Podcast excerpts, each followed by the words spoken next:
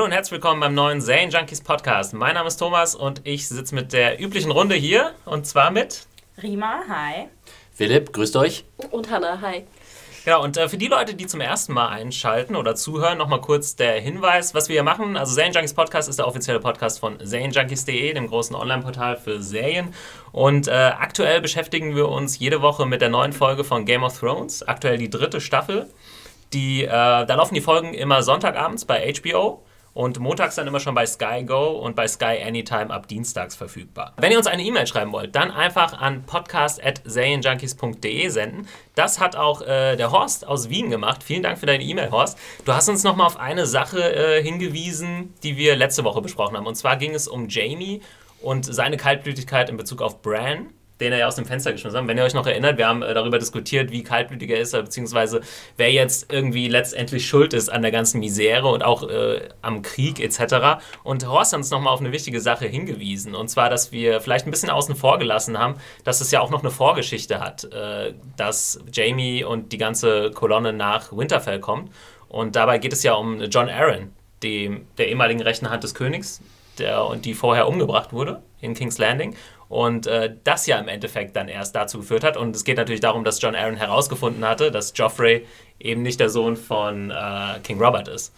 Und äh, genau, das hatten wir ein bisschen außen vor gelassen. Das ist, glaube ich, nochmal wichtig zu erwähnen, weil das natürlich, das ist die ganze Sache, die die Sache ins Rollen gebracht hat in Westeros. Es ist richtig, aber es ist natürlich, also der, vielen Dank für deinen Einwand, Horst, äh, aber natürlich kann man die Sache dann immer noch eine Sache weiter, meiner mhm. Meinung nach, drehen. Ich meine, Game of Thrones, ganz viel in Game of Thrones äh, von der Handlung, die gerade stattfindet in den Büchern und in der Serie, greift ja auch irgendwie zurück auf Dinge, die Jahrzehnte vorher passiert sind, gerade auch in Bezug auf die äh, Rebellion von Robert damals und die Geschehnisse eben damals mit dem Mad King und dieser ganze Kram. Insofern könntest du wahrscheinlich immer in dieser Diskussion immer noch einen Schritt zurücktreten und sagen, ja, aber wenn das nicht passiert wäre, wäre ja das gar, gar nicht erst passiert. Du könntest auch argumentieren, im Endeffekt ist ja dann Jamie doch wieder schuld, weil hätte er nicht mit Cersei zusammen diese Kinder gezeugt, dann wäre ja auch diese Problematik gar nicht aufgetreten. Also wenn man diese Linie verfolgt, könnte man trotzdem wieder auf den Kingslayer zurückbrechen. Äh, genau, aber, aber, ich glaube, es war nochmal eine, eine wichtige Erinnerungsstütze, die man, die vielleicht auch manche Zuschauer gerade von der, die nur die Serie kennen,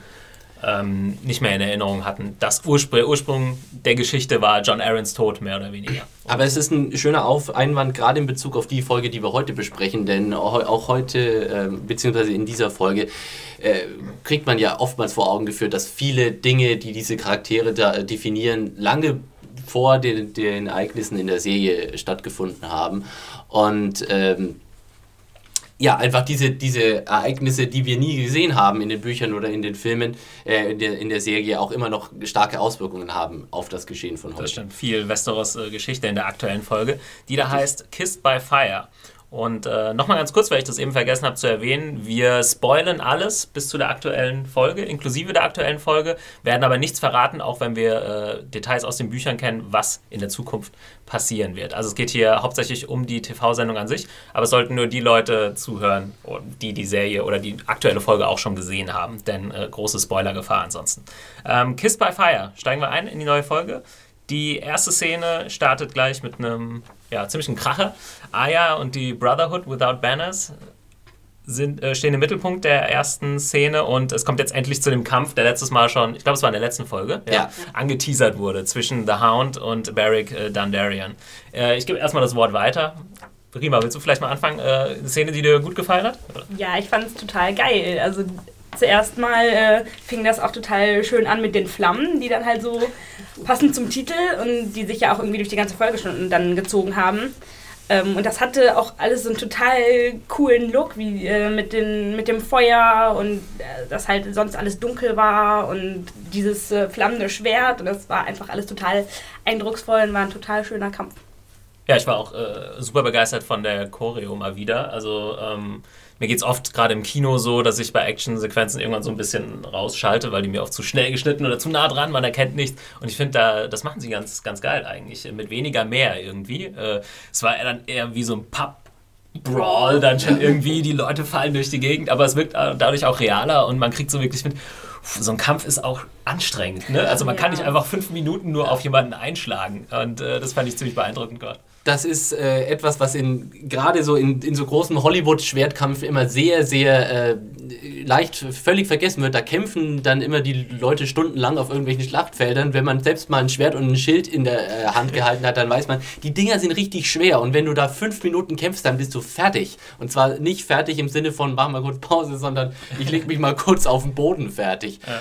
Ähm, ich fand den Kampf auch an sich äh, sehr gut choreografiert, weil es eben nicht übertrieben choreografiert war. Du hattest das Gefühl, äh, also es war nicht irgendwie so Übermoves die ganze Zeit eingebaut, wo man irgendwie so an die Matrix denken muss ja, oder sowas. Sondern, hat so ein bisschen seine Schwertskills gezeigt, wenn er sein Schwert so dreht. ja, so, aber, aber, es war nicht übertrieben und äh, also insgesamt muss man schon sagen, ich war überrascht, dass sie gleich mit dieser großen Actionsequenz die Folge begonnen haben. Und äh, ich habe mir wirklich gedacht, das ist ein Wahnsinn. Es muss ein Wahnsinn gewesen sein, diese Szene zu drehen, weil äh, jeder, der schon mal irgendwie was mit Filmproduktion oder Setproduktion oder sowas mal äh, zu tun gehabt hat, weiß, dass da dass das einfach unglaublich aufwendig ist, da, wenn Feuer dabei ist, ja.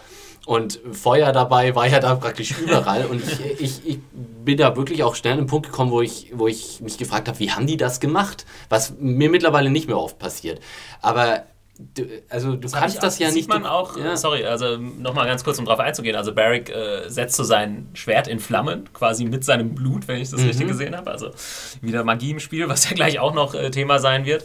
Ja. Und äh, genau, also im Prinzip brennt sein Schwert den ganzen Kampf über. Und das habe ich jetzt auch so. Es ist, klingt nach einem simplen Effekt, aber so oft sieht man das jetzt nicht. Und es war ziemlich ziemlich beeindruckend gemacht. Der Punkt ist dabei, du kannst das auch nicht tricksen. Das heißt, du kannst äh, nee, im Grunde keine also digitalen also Effekte für Feuer verwenden, weil das sieht einfach nicht gut aus. Das sieht nicht echt aus, wenn du solche Feuereffekte haben willst. Und du hast ja dann vor allem auch die Beleuchtungsprobleme. Also du musst, die mussten diesen Kampf mit einem brennenden Schwert choreografieren. Ab einem gewissen Punkt fängt ja dann auch der, das Schild von The Hound das Brennen an und ich wollte gerade sagen, äh, blöd, wenn man Holz, schwer, äh, Holzschild hat. Ne? ja, genau. Konnte er nicht wissen. Und dann rennen sie ja sowieso auch noch um einen großen Scheiterhaufen rum. Überall fliegen die Funken. Die waren vielleicht teilweise digital, das kann ich mir vorstellen. Aber gerade so eben die, die Sachen, die sie zum Kämpfen benutzt haben, also das war wahnsinnig aufwendig. Das muss ein Albtraum gewesen sein, das, zu, das die, die, die Szene zu drehen. Ich will auch gar nicht wissen, wie lange es gedauert hat. Ja. Ähm, aber zwei Sachen, die mir aufgefallen ist. Ich komischerweise fand auch die Choreografie sehr schön, weil das, das mag ich bei Game of Thrones, dass es doch immer recht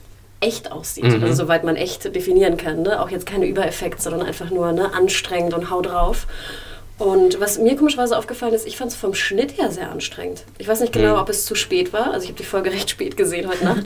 Aber ich fand es wahnsinnig anstrengend geschnitten. Ungewöhnlich, weil sonst haben wir immer recht langsame Schnitte gehabt bei Kampfszenen, gerade weil sie ja recht viel auch wirklich echt kämpfen. Und hier war wirklich super, super schnell geschnitten, dass man teilweise auch gar nicht mehr wusste, wer fällt jetzt wohin, wo wurde Arya weggenommen. Also für also Game of Thrones Verhältnisse auf jeden Fall schnell. Ich fand es dann trotzdem noch einigermaßen klar, äh, jetzt wieder im Vergleich ja. zu Hollywood schnell. Ja, ja, ja, ja, okay. Und was, was mir noch aufgefallen ist, ich fragte mich am Ende, wo der Hound sozusagen runterschlägt und ihn in der Schulter trifft, hat er da das brennende Schwert durchtrennt? Ja, Weil ich dachte, ja. auch bescheuert, wenn du ein brennendes Schwert hast und irgendwann löst es sich halt auf. naja, es sollte ja auch ein magisches Schwert ja, aber das fand ich so ein bisschen unlogisch irgendwie, dass dann sozusagen der Hound mit einem Schlag Schwert und Schulter trennen kann. Und ich dann dachte vielleicht, okay, geiler Effekt, aber vielleicht auch nicht so viel gebraucht. Der Hound ist halt ein der Tier schnelle, von einem äh, Der schnelle Schnitt hängt wahrscheinlich auch damit zusammen, dass das äh, Schwert regelmäßig wieder gelöscht wurde. Ja, genau, also klar. Ja. Musste also, und äh, dass man das dann halt äh, alles wieder neu anzünden muss und so, damit man ja auch noch sicher bleibt äh, mhm. während des Drehs. Eben, ich denke auch bei so einem, bei, bei so einem äh, Rahmen und diesen Umständen ist es wahrscheinlich auch so, du kannst diesen Kampf nur wirklich in Sekundenschnitten drehen. Also das ist dann wirklich ein Schlag und dann Schnitt und dann Setup, nächster Schlag. Und so muss das dann zusammengeschlossen. Das heißt, die, der, die schnelle Schnittfolge ist wahrscheinlich einfach ein muss dabei sein, weil du es nicht flüssiger hinkriegst. Aber andererseits muss ich sagen, hat mich, es stimmt, es war nicht so ganz einfach, aber ich konnte dem Verlauf des Kampfes immer doch gut folgen und ähm, es hat eigentlich auch zur Verwirrung, also weil, weil ich meine, sie kämpfen ja auch in einer dunklen Höhle und irgendwann äh, stoßen sie ständig gegen die ganzen Leute, die da rum, rumstehen und du hast Chaos und Verwirrung und Funken, also das hat auch zur Dramaturgie des Kampfes durchaus beigetragen. Hm. Ähm, kommen wir jetzt zu einer großen Sache. Hannah hat eben war, schon mal. War, ich, würde, ich würde noch mal kurz äh, was sagen wollen. Ja. Der, der, Kampf an sich, und zwar der Kampf nur und nicht das, was danach passiert, da kommen wir jetzt gleich drauf. Aber der Kampf äh, hier, äh, The Hound gegen Beric Dondarrion, war für mich tatsächlich auch als Buchfan das erste Mal, vielleicht so tatsächlich in der gesamten äh, bisherigen Verlauf der Serie, dass für mich so eine Szene aus dem Buch tatsächlich zum Leben erweckt wurde. Genau so, wie ich sie mir im Buch vorgestellt hatte. Also wirklich diese, die, das Bild an sich von, von Barrick mit dem mit flammenden Schwert und dann der Hound immer diesen gequälten Ausdruck mit seinen Schreien, die er zwischendurch losgehauen, seine, seine, seine entstellte Fratze, das war genau diese Bilder hatte ich im Kopf, als ich dieses Buch gelesen habe. Und das ist mir so in der Hinsicht, glaube ich, bei gesamten äh, Verlauf bisher von Game of Thrones noch gar nicht passiert. Also das wollte das wollt ich loswerden, weil das fand ich bemerkenswert. Ging das euch, äh, ging das hier jemand ähnlich? Also ich hätte schon viele Szenen, ehrlich gesagt, die ich mir ja. ähnlich vorgestellt hatte. Also Nee, ich meine nicht ähnlich, sondern wirklich haargenau so.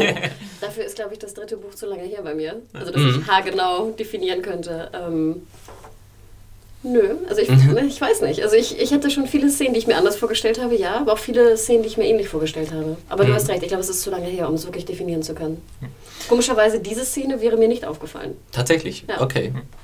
Ähm, kommen wir zum Ende des Kampfes und äh, zum ja, offenbaren Tod von Beric Dondarrion, der dann äh, doch nicht tot ist. Äh, großes Ding, du hast eben schon die Magie angesprochen, die in dieser Folge nochmal extremer jetzt reinkommt, oder gerade seit die Brotherhood äh, auch mhm. Thema geworden ist. Offensichtlich kann Beric Dondarrion mal so mir nichts, dir nichts äh, wieder zum Leben erweckt werden. Von Thoros of Myr heißt er, mhm. im Red Priest. Und ähm, ja, wie seht ihr das? Also es ist ja eigentlich eine große, ein großes Ding. Also ich denke mal, viele Leute, nee, auch, auch, auch, für die Serie, ne? Also es, äh, Game of Thrones schafft es ja oft so diesen Spagat zwischen High Fantasy und vielleicht was, was noch mittelaltermäßig irgendwie real sein könnte. Und jetzt äh, können plötzlich neben Direwolves und Leuten, die sich irgendwie durch die Gegend beamen, in, die vielleicht auch die nur, zum Glück nur kurz vorkamen, wie ich finde, äh, können plötzlich Leute zum Leben erweckt werden. Äh, weiß ich nicht, könnte das sein, dass das Leute abschreckt? Mm. Bei mir könnte das theoretisch so sein, weil dadurch die Stakes ja irgendwie jetzt wieder komplett verlagert werden. Ne? Wenn jetzt jemand auf seiner Seite jemanden hat, der wieder Leute zum Leben erwecken kann, äh, bringt es ja schon eine völlig neue aber ich finde, sie neutralisieren es ja im gleichen Zuge wieder. Denn Arya fragt ja, ob er auch jemanden zum Leben wieder erwecken kann, der keinen Kopf mehr hat. Mhm. Worauf mhm. sie ja wahrscheinlich auf ihren Vater anspielt. Genau, und Barrick, und er sagt halt nein, natürlich ja. nicht. Und ich denke, dass er damit auch vielleicht doppeldeutig sagt, dass er nicht alle zurückholen kann, sondern vielleicht nur Barrick oder nur bestimmte Personen, wie zum Außerdem, Beispiel Barrick. Ja, hat äh, Barrick ja dann auch gesagt, dass das seinen Preis hat. Also, dass man nicht dann einfach wieder lebt und äh, alles ist schön, sondern dass dann jedes Mal ein Teil von ihm irgendwie wegfällt und dass er, dass er fremd, sich selbst schon fremd ist. Ähm, also diese diese wandelnde Leiche sozusagen, weil der, der hat ja dann noch seine Narben gezeigt und so und der ist ja, der fällt ja bald auseinander. Ja, zum sechsten Mal irgendwie getötet. Also ich hatte, ich hatte schon ein bisschen Probleme mit der ganzen Inszenierung der Wiederauferstehung. Äh, also äh, grundsätzlich fand ich sehr clever, diese, diese, dass sie es quasi komplett ausgeblendet haben, weil du siehst dies ja nicht. Du siehst ja nur äh, Thoros zu, zu äh, Barrick hinrennen und dann ihm so ein paar Worte reinflüstern und dann kommt der Cut auf, zwischen Arya und The Hound und auf einmal äh, steht dann der äh, Barrick wieder da und wir haben überhaupt nichts gesehen, ob irgendwas passiert ist oder sonst wie. Ähm, ob da irgendwie jetzt ein magischer Effekt war oder wie seine Wunden wieder zuheilen. Und das fand ich, also einerseits fand ich das recht clever gemacht, aber insgesamt muss ich sagen, ist dieses ganze Magiekonzept in der Serie leider für mich ein bisschen unausgegoren, weil ähm, also es kommt vielleicht dann später auch so ein bisschen raus, dass so auch Thoros im Grunde überhaupt gar keine Ahnung hat, warum das überhaupt funktioniert, wie diese Magie Sagt funktioniert. Ja so bisschen, und genau. Typ, genau, er ist nur der Typ, der die Worte spricht ja. und sie wissen nicht, warum Beric Dondarrion sich hundertmal auferstehen äh, äh wieder lässt. Ähm, aber sie machen es halt, ne? Und äh, haben halt gemerkt, es funktioniert. Und deswegen, das, deswegen tun sie es. Aber äh, die Serie tut sich ein bisschen schwer, da in gewisser Weise so Regeln zu akzeptieren. das ist gerade, oder aufzustellen, und das ist gerade in Bezug auf Magie sehr wichtig. Weil ich finde, das ist was, was bei George Martin in den Büchern eigentlich immer sehr geschickt gemacht hat, dass Magie zwar existiert, aber einen sehr hohen Preis hat und man sie nur einsetzen muss, wenn quasi, oder einsetzen sollte, wenn alle anderen Mittel versagen. Und es ist, ja, es ist wie so eine Art Atomwaffe. Ja, du, kannst die, du kannst sie hochjagen, du weißt aber nicht wirklich, wie die Auswirkungen davon sein werden. Und, ähm, aber hier gibt es doch einen Preis. Ja, aber kommt der richtig rüber? Was Hier, hättest du gerne gehabt? Ich hätte, ich hätte zum Beispiel einen entstellteren Beric Dondarrion gehabt. Äh, ich muss hier leider den Buchvergleich wieder anbringen. Im Buch ist, ist, ist äh, Beric wird als ziemlich fertig beschrieben und als richtig schon entstellt durch die vielen Wunden. Ich fand nicht, dass er besonders entstellt aussah. Er hatte diese paar Narben, die man nicht sieht, wenn er sein Hemd nicht aufklüpft und er hat halt diese sehr stylische Augenklappe. Aber er sieht nicht aus wie ein wandelnder Zombie. Und das tut, so wird er im Buch beschrieben. Äh, und das fand ich, und er hat auch im Buch, vielleicht kommt das ja in den Serien noch weiterhin, aber er hatte auch im Buch immer so, ähm, so die, diese Verwirrung von wegen ein Teil, ein, äh, bleib, jedes Mal verliert man einen kleinen Teil von sich selbst, wenn man wieder auferstehen wird. Da hat dann, im Buch ist eine ganz schöne Szene, wo er, wo Barrick äh, wie in so einer Art geistigen Verwirrung Thoros fragt, ob er seine Mutter sei.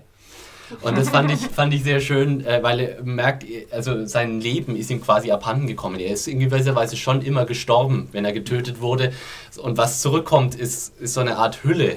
Die, aber gut, wer weiß, vielleicht wird das in der Serie ist. noch ein bisschen klarer gemacht in den Folgen. Aber ich finde, der, der belebte äh, Don Darien kam mir irgendwie sehr ja, cool vor. Und es war generell so. Es muss ja auch glaubwürdig sein, dass jetzt die Brotherhood ihm folgt. Also ich denke, mhm. wenn er so eine wandelnde Zombie-Leiche gewesen wäre, dann hätte man sich auch gefragt, warum folgen sie denen denn eigentlich? Also ich, ich muss ganz ehrlich gestehen, die sonst immer so kritisch bin. Ich fand das eigentlich ganz okay.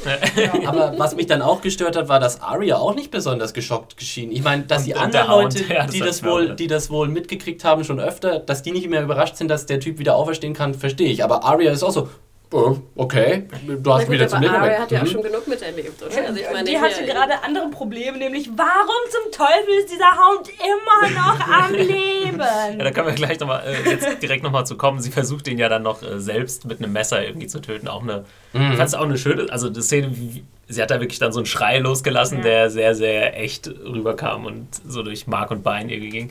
Fand ich äh, eine schöne Szene. Wir, sie haben dann nochmal aufgenommen, was jetzt lange nicht mehr vorkam, diese Liste, die sie eigentlich noch im Kopf hat, von mhm. Leuten, die sie um die Ecke bringen will. Und ähm, ja. Wo sie bis dato noch nicht viel erreicht hat, ne? nee, das, das, stimmt, ja. Auch so ein bisschen durch Null ihre eigentlich, oder? eigene Unfähigkeit, weil sie hätte ja den Namen sagen können. Yep. Ja. Aber und deswegen, sie kam ja schon in Kontakt mit Magie. Ne? Mhm. Und ich denke, dafür ist ja dann die Auferstehung wahrscheinlich auch recht lax ja. im Vergleich. Ähm, kommen wir noch ganz kurz zur Sache mit äh, Gendry und Aya. Gendry sagt, ähnlich wie Hot Pie in der vorletzten Folge, glaube ich, oh, ich bleibe jetzt hier. Ich habe hier meinen Platz gefunden, auch irgendwie nachvollziehbar, dass er sagt, ja, ich habe äh, mein ganzes Leben lang Leuten gedient. Ich bin jetzt lieber hier in dieser Gruppe, wo sie sich eher, wie der Name schon sagt, als Brüder fühlen. Ähm, ja, auch eine, aber auch eine ganz süße Szene, Szene mit Arya, wo sie dann sagt, ja, ich könnte, ich hätte deine Familie sein können. Und er eben so, er wäre immer, sie wäre immer die Lady. Ich habe das, wie kann man das interpretieren? Einfach weil sie die Adlige ist? Oder? Ja, und er ist halt nur irgendein Bastard aus äh, Was er ja noch nicht mal weiß. Ja. Also beziehungsweise er weiß ja nicht, dass er ein königlicher Er weiß Bastard nicht, dass er königliches Blut hat und denkt, er ist halt einfach nur so eine, so eine Küchenschabe ja. im Vergleich zu Lady Arya Stark und ähm, sie, solange sie halt zusammen irgendwie auf der Flucht waren, waren sie sich ja ebenbürtig, weil sie waren halt irgendwelche armen Schlücke Wasser, die halt da rumwandern und nicht wissen, wohin mit sich. Aber jetzt kehrt Arya wahrscheinlich zu ihrem Leben als Arya Stark zurück und er ist aber immer noch Gendry niemand. Hm. Und ich glaube, das ist ihm ziemlich bewusst, deswegen sagt er. Ich fand es aber auch eine Art Nee, das ist ihm nicht bewusst. Das ist Nein, es ist ihm bewusst. Sorry. Bewusst, ja. ja. Aber ich fand, das war auch eine Art von fast Liebesbeweis. Also ich finde, so die Lady ja. war auch ein bisschen so, so habe ich es gesehen. Ja. So ein bisschen. Das kam. ist dann auch so, werden wir jetzt älter, dann ne, würde ich vielleicht küssen zum Abschied. Ja, ja kam, kam das für euch überraschend? Weil ich fand auch, dass es dann doch so ein bisschen, hm, also Aria, Aria, Aria, Aria hat das nicht so richtig, äh, bisher noch nie so richtig deutlich gemacht, dass sie eigentlich schon scharf ist auf Gendry. Und kam, kam, kam das in der Szene jetzt so bei euch raus oder war sie einfach enttäuscht davon, dass ihr so der letzte Gefährte abhanden kommt? Also ich glaube, die, die Beziehung zwischen Gendry und Aria hätte man vielleicht noch ein bisschen detaillierter aufbauen können in den letzten Staffeln. Ich fand, ich kann mich jetzt an wenige Szenen erinnern, die jetzt irgendwie besonders bedeutend waren zwischen den beiden. Deswegen, ich glaube, das ist im Buch noch ein bisschen stärker, die ganze. Naja, die beiden stehen sich halt nahe und äh, ich meine, klar gab es jetzt noch kein eindeutiges. Ähm, also, ja, was, was heißt denn, sie stehen sich nah? Was, was glaubst du denn, Rima? Hat, äh, ste steht Arya auf Gendry? Ja, natürlich, ja. aber sie ist ja auch noch relativ jung und also ich meine, sie hatten auch überhaupt keine Zeit und was weiß ich, die hatten ganz andere Probleme als jetzt irgendwelche romantischen. Und ähm, es gibt halt die Möglichkeit, ja. Mhm. Dieses, es ist eine, eine Zukunft, die die beiden haben könnten. Ja. Ähm, und Außerdem hat er jetzt ja auch einen Bart. Genau. Was war da los? Was, was ändert daran die? Plötzlich dieser Bart, hat er den letzte Woche schon gehabt? Ich ja. Ach, echt? Ich habe den noch nicht, noch nicht gesehen. Nee, doch, doch, der hatte letzte Woche ja. auch schon äh, einen Bart. das ich auch ein Aber dieser möglichen Zukunft hat er jetzt äh, einen Riegel vorgeschoben. Und das ist halt das, was traurig ist, dass äh, diese Möglichkeit einfach gar nicht mehr existiert hm. jetzt. Ich finde, diese Szene bewies auch, dass eigentlich die ganzen, ihre ganzen Mitkollegen äh, wie Hot Pie und Gendry einfach auch äh, ein bisschen an die Zukunft denken. Ne? Die sind pragmatisch. So, ne? wir, wir haben jetzt irgendwie einen Ort gefunden, wo wir uns wohlfühlen. Jetzt äh, arbeiten wir hier oder wir sind in der Brotherhood oder wir sind im, in der Taverne. Und du merkst einfach auch, dass Arya auch von, natürlich kann sie auch theoretisch nicht weg, aber sie kann auch von ihrer, ihrer Revenge, ne? ihrer, ihrer Rache auch nicht von ab. Mhm. Nicht, dass die jetzt irgendwie auch mit den Brotherhoods ähm, friedlich durchs Land ziehen könnte, aber einfach, ich fand es interessant, wieso die anderen beiden Pragmatist, äh, pragmatisch eigentlich jetzt irgendwie einen Job mhm annehmen und Arya halt weiterhin diesen Kampf einfach auch äh, weiterführen muss, der natürlich ihr auch in die Wiege gelegt wurde. Hm. Ja. Also ich persönlich ja. hätte es schön gefunden, wenn Gendry über die letzten zwei Staffeln vielleicht ein bisschen präsenter gewesen wäre. Er ist ja wirklich eher ein meiner Charakter. Er hatte nie große Szenen. Also ich kann mich an nichts erinnern. Und ähm, das wäre vielleicht schön gewesen, wenn sie. Es hätte gar nicht viel sein müssen, so ein bisschen. Nur dass ich als einfach mal eine Szene habe, wo Gendry irgendwie der Big, der Big Player ist, sozusagen. Ja. Aber ja, mal sehen. Ich mal, an der Szene fand ich aber auch. Ähm, da gab es ein äh, schönes Detail, nämlich als er sagt, but you wouldn't be my family, you'd be Milady. Hm. Das ist ja nochmal so eine Anspielung auf äh, diese Szene aus der zweiten Staffel, wo ähm, erklärt wird, dass äh, Leute von niederer Geburt Milady sagen und äh, Ach, die hochgeborenen Leute sagen My Lady. Und hm. er hm. sagt das halt nicht, weil er stimmt, ja. halt nur ein Bastard ist. Okay, aber ich glaube, wir dürfen uns nicht zu lange an dieser Storyline aufhängen jetzt. Äh, wir haben noch viel, viel anderen Kram zu oh, ja. Äh, wir gehen weiter zu John und den Wildlings. Die haben wir, glaube ich, jetzt die letzte Folge zumindest nicht gesehen, wenn ich nee, mich recht erinnere. die letzte Folge war Wildling ähm, Sie sind aber auch jetzt noch nicht an der Mauer, wie wir vielleicht gehofft haben.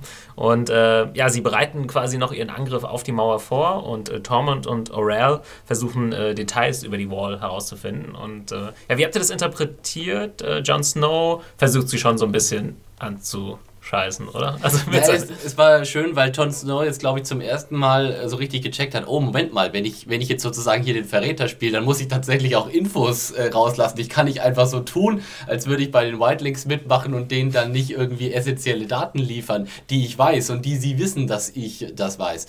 Und äh, ja, er hat es nicht besonders geschickt gemacht eigentlich, ne, indem er erstmal so rumgestottert hat. Also wenn er so wirklich als glaubhafter Verräter äh, rüberkommen hätte wollen, dann hätte er einfach wie aus der Pistole geschossen die Infos liefern müssen. So.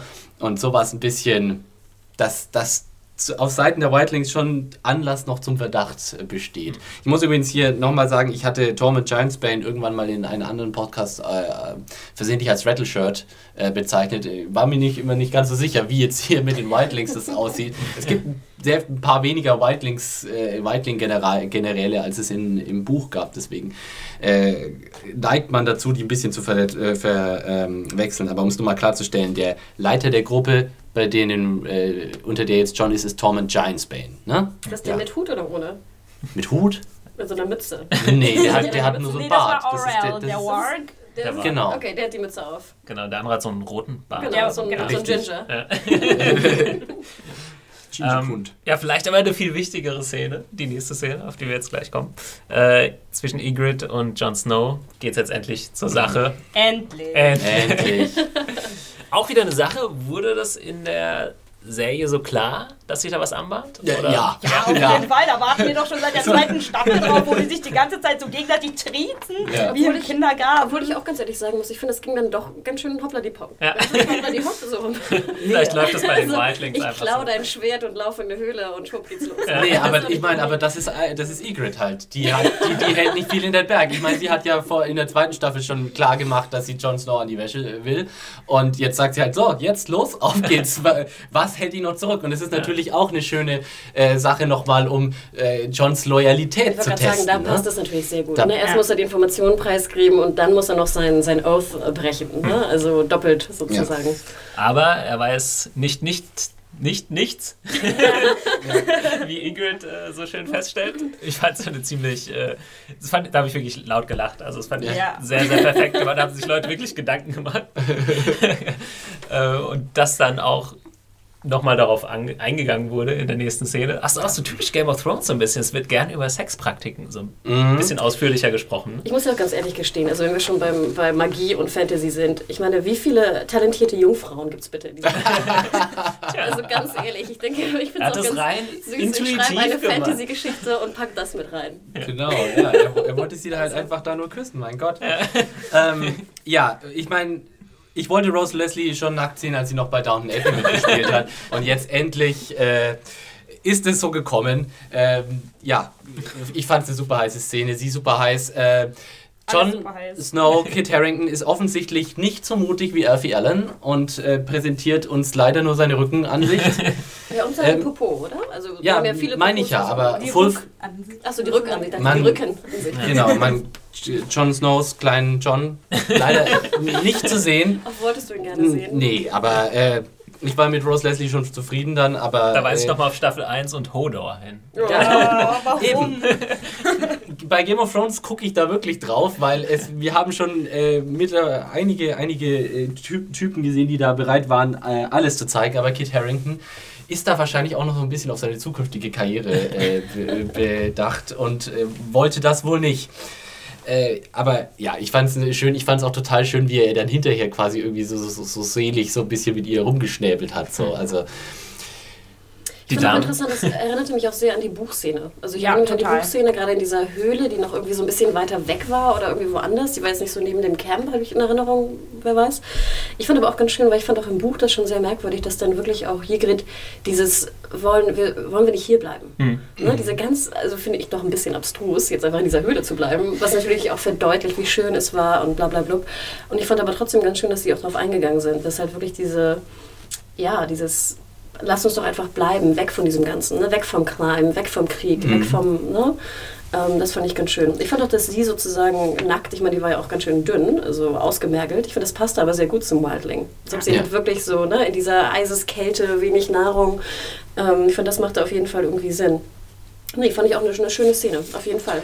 Und es zeigt eben nochmal gerade eben diese, dieser Punkt, ähm, wollen wir nicht einfach hier bleiben, dass die Wildlings sich natürlich auch über diese Freiheit definieren. Und Jon Snow ist ja der komplette Gegenteil. Er ist der über Pflicht und Ehre und ich muss meinen Dienst erledigen und keine Ahnung, hat das immer so von klein auch schon eingeprügelt bekommen. Und Ygritte ist einfach mal der komplette Gegenentwurf, die sagt, nö, warum? Wer, wer sagt, dass du das machen musst? Mhm. Warum solltest du drauf hören? Mach doch einfach das, wozu du Lust hast. Und das machen, wozu man Lust hat. Das ist was, was Jon Snow nie gelernt hat. Da ja. hat er tatsächlich erstmal das erste Mal so einen Geschmack von Freiheit. Ähm, ja. Also weil, nee, wirklich, weil er hat ja tatsächlich die Freiheit, er könnte jetzt einfach sagen, nö, ich bleibe jetzt in dieser Höhle. Er muss äh, nicht. Das ist die Frage, ob jetzt aber in dieser Situation es bei den Wildlings nicht auch schon so weit ist. Ich meine, die haben jetzt auch ihren genau. eigenen König, ne? den King mhm. Beyond the Wall. Und er muss jetzt ja auch beweisen, dass er mehr kann. Ne? Mhm. Der ja schon in der Folge, in zwei Folgen sagen müssen. Ne? Er muss jetzt beweisen, dass er äh, zu den Wildlings gehört und diese Mauer auch scheinbar... Ja, aber, aber was heißt, er muss? Er könnte sich auch einfach mit Ygritte zusammen in dem Schutze der Nacht ja, davonschleichen und sagen, doch, ja, wenn es jetzt... doch gesagt, jetzt musst du beweisen sozusagen, was in dir steckt oder irgendwas. Ja, wenn ja, er bei ihnen bleiben ja. möchte und ein Teil von ihrer ja, Gesellschaft ja auch, sein dass die beiden will. alleine dann nie überleben würden. weiß man nicht. kann dann noch, ne? weiß nicht, zehnmal Liebe machen und in drei Tagen verhungern sie. ja, ich glaube, es geht vor allem darum, dass eben dieser Kriegszustand, der herrscht, auch diesen Bereich von Westeros erreicht hat. Und es gibt jetzt auch keine große Wahl. Selbst wenn du dich jetzt zurückziehst und so, oh, ich lebe in meiner Hütte irgendwo hinter der Mauer, da sind ja immer noch die White Walker, die äh, ja, du musst Probleme machen. machen. genau, die einzige Möglichkeit ist, kleine Menschenopfer zu bringen. ähm. Nochmal, vielleicht wollte ich noch kurz erwähnen, ich fand es ganz schön bei den Interviews mit äh, Rose Leslie, äh, da konnte ich sie ja fragen sozusagen, wie es war wirklich mit diesen äh, Nude-Scene-Agreements von HBO. Ähm, wurde mir sogar durchge durchgelassen mhm. von, von der HBO-Lady. Und es war ganz süß, weil sie dann auch so ein bisschen fast rot wurde und sagte so, ja, no, it was very loving and tender. Ja. und das ist natürlich auch eine Art von, ja, auch eine Art von Pflicht fast ist, als Darstellerin bei Game of Thrones auch, gerade wenn du die Rolle der Ygritte spielst, das auch halt machen zu müssen, fast, wenn du so willst. Ähm, aber ja, war sehr niedlich. ja. Fall ich meine, haben wir denn, ich glaube, außer Cersei haben alle volljährigen äh, Mädels bei Game of Thrones auch schon mal blank gezogen, oder? Ah, das ist jetzt ich habe jetzt keine Strichliste oder so parat, aber. Caitlin. oh, Caitlin, stimmt. Ja, gut, aber. Hm. ja, ich glaube, alle über 18 Apropos, äh, die Queen ja of Thorns haben wir auch noch nicht ohne gesehen. Marjorie. Dafür aber Marjorie, doch, Marjorie. Ja? Marjorie hatte in der ja. zweiten Staffel schon Mit Renly. Ja. Ich äh, treibe treib das Ganze mal voran. Der, der, der Nacktheits-Count steigt dann auch wieder in der nächsten Szene. Von daher genau. haben wir wieder genug Gesprächsbedarf. Äh, Jamie und Brienne nehmen ein Bad. Es ist nicht so romantisch, wie es sich anhört. Warte mal, vorher, vorher kommen sie erstmal an und so. Genau, also das, genau. stimmt. Äh, ein Schritt zurück.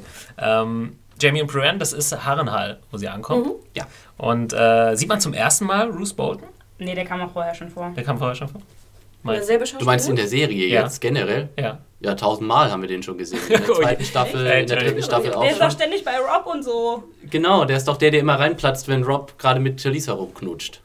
Und dann das ist aber eine Nachricht. Genau. Ah, Wer okay. hat Ihnen auch die Nachricht überbracht? Thomas, ich bin genauso ja, Hannah und ich entschuldigen uns, wir sind glaub, jetzt... Äh, ihr, ihr, sitzt gerade so ein bisschen auf der Leitung. Ja, Bruce Bolton haben wir wirklich schon sehr oft gesehen in der Serie. Ja, weil in letzter Zeit viel über ihn gesprochen wurde, aber irgendwie... Aber in dieser Staffel haben wir noch nicht gesehen. Doch, auch in dieser er Staffel haben wir ihn schon öfter gesehen. Er hat doch Caitlin und Rob die Nachricht überbracht, dass die kleinen Jungs tot sind. Hat er genau. Helm auf? Nee. Nein.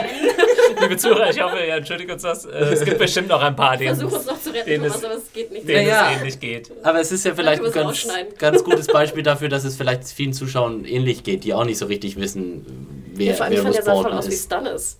Mm, ja, er ist halt eine gewisse, gewisse äh, optische Ähnlichkeit ist da nicht zu leugnen, da hast du recht. Ähm, genau, was passiert in der Szene? Also ähm, Jamie wird übergeben an Bruce Bolton, befindet sich jetzt offiziell wieder quasi in Gefangenschaft der Starks, dann mehr oder weniger. Und da zeigt sich erstmal, dass Bolton ein riesen Arschloch ist, weil er ankommt so, ja übrigens, hast du gehört, deiner Schwester? Pause, Pause, die Jeopardy-Musik wird eingespielt. Genau. Ach ja, der geht's gut. Ja. Ich fand aber Bolton war eigentlich ganz nett in Ja, schon, aber also das war schon eine miese Nummer. Er spricht jetzt sozusagen es ist eine Steigerung, Lady an. So. Er gibt den beiden die Möglichkeit, ein Bad zu nehmen, was sie auch dringend nötig haben. Ja, man, hatte, man hat den Unterschied gesehen zwischen ihm und den. Lock, äh, ne? Ja, genau. Den, genau, er nimmt die Hand endlich weg, die stinkenden Dinge da. Also, ähm, ich fand, er wirkte relativ sympathisch. Genau, gesagt, so läuft es nicht. Äh, wir sind zwar im Kriegszustand, aber das ist immer noch ein hochrangiger Gefangener und da müssen wir uns ordentlich verhalten. Ja, vor allem muss man halt darauf achten, dass er nicht einfach wegverreckt, weil er auch handlos ist Jamie Lannister noch immer eine gigantisch wertvolle Ge äh, Geisel und Brienne ja vielleicht auch. Äh, da hat Bolton vielleicht einfach auch ein bisschen mehr Weitsicht als sein untergebener Loke. Ähm, ja, in der Szene, in der äh, Jamie verarztet wird oh, und seinen äh, Stumpf da so ein bisschen medizinisch versorgt kriegt, äh, weiß ich, ist euch das aufgefallen, dass dieser Typ, der ihn da verarztet, Qyburn, ist der Typ, der von äh, äh, von Rob Stark, als er nach Harrenhal kommt, lebend gefunden wird. Da haben wir doch die Szene, in der äh, Rob nach, nach Harrenhal reinrennt und praktisch nur noch ein gigantisches Schlachtfeld vor mhm. Alle Nordmänner, die dort waren, sind äh, äh, äh, niedergemacht worden. Nur einer unter diesem großen Leichenhaufen wird praktisch lebend geborgen. Das ist eben dieser ähm, Meister Qyburn. Der ist ja kein Meister. Ja, er ist, er ist sozusagen wie so eine Art Arzt, dem die Lizenz entzogen wurde. Und ähm, aber der Arzt, dem äh, Jamie genau. vertraut, der, dem mehr oder weniger vertrauen muss, weil er leider keine andere Wahl hat. Und äh, ja. Hattet ihr schon ein bisschen Angst, dass jetzt wieder die Säge äh, angesetzt wird? Oh. ja darum aber geht. das war auch ohne Säge echt grausig genug. Ja. Ich, habe weggeschaut. Also ich weiß noch nicht mal, wer daneben ihm, ihn verarztet hat. nicht, dass ich ihn erkannt hätte, aber... ja, es war wieder mal äh, Game of Thrones klassisch. Äh, da wurde kein Blatt sozusagen vor den Mund genommen. Also voll draufgehalten mit der Kamera. Und das sah schon sehr, sehr schmerzhaft aus.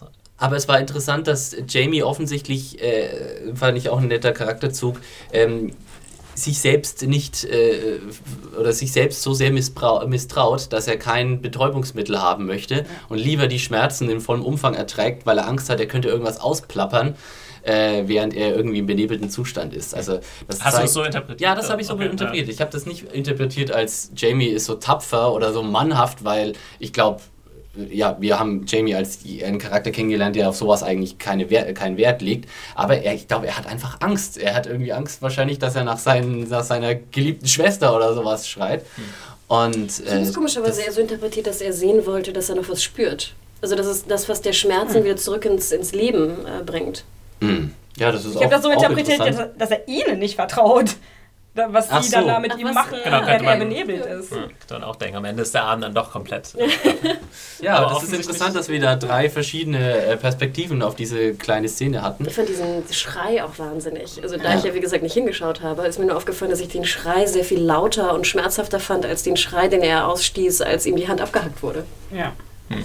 Ich glaube, das ist auch sehr viel. Ich glaube, wenn du, wenn du, wenn du so, na, wenn du, wenn du die Hand abgehabt kriegst, ich glaube, das tut gar nicht so weh. Also das, nee, da, das, da, da ist erstmal der Schock so groß, dass dein Körper sowieso so von äh, Hormonen überschwemmt wird, dass du erstmal das gar nicht checkst.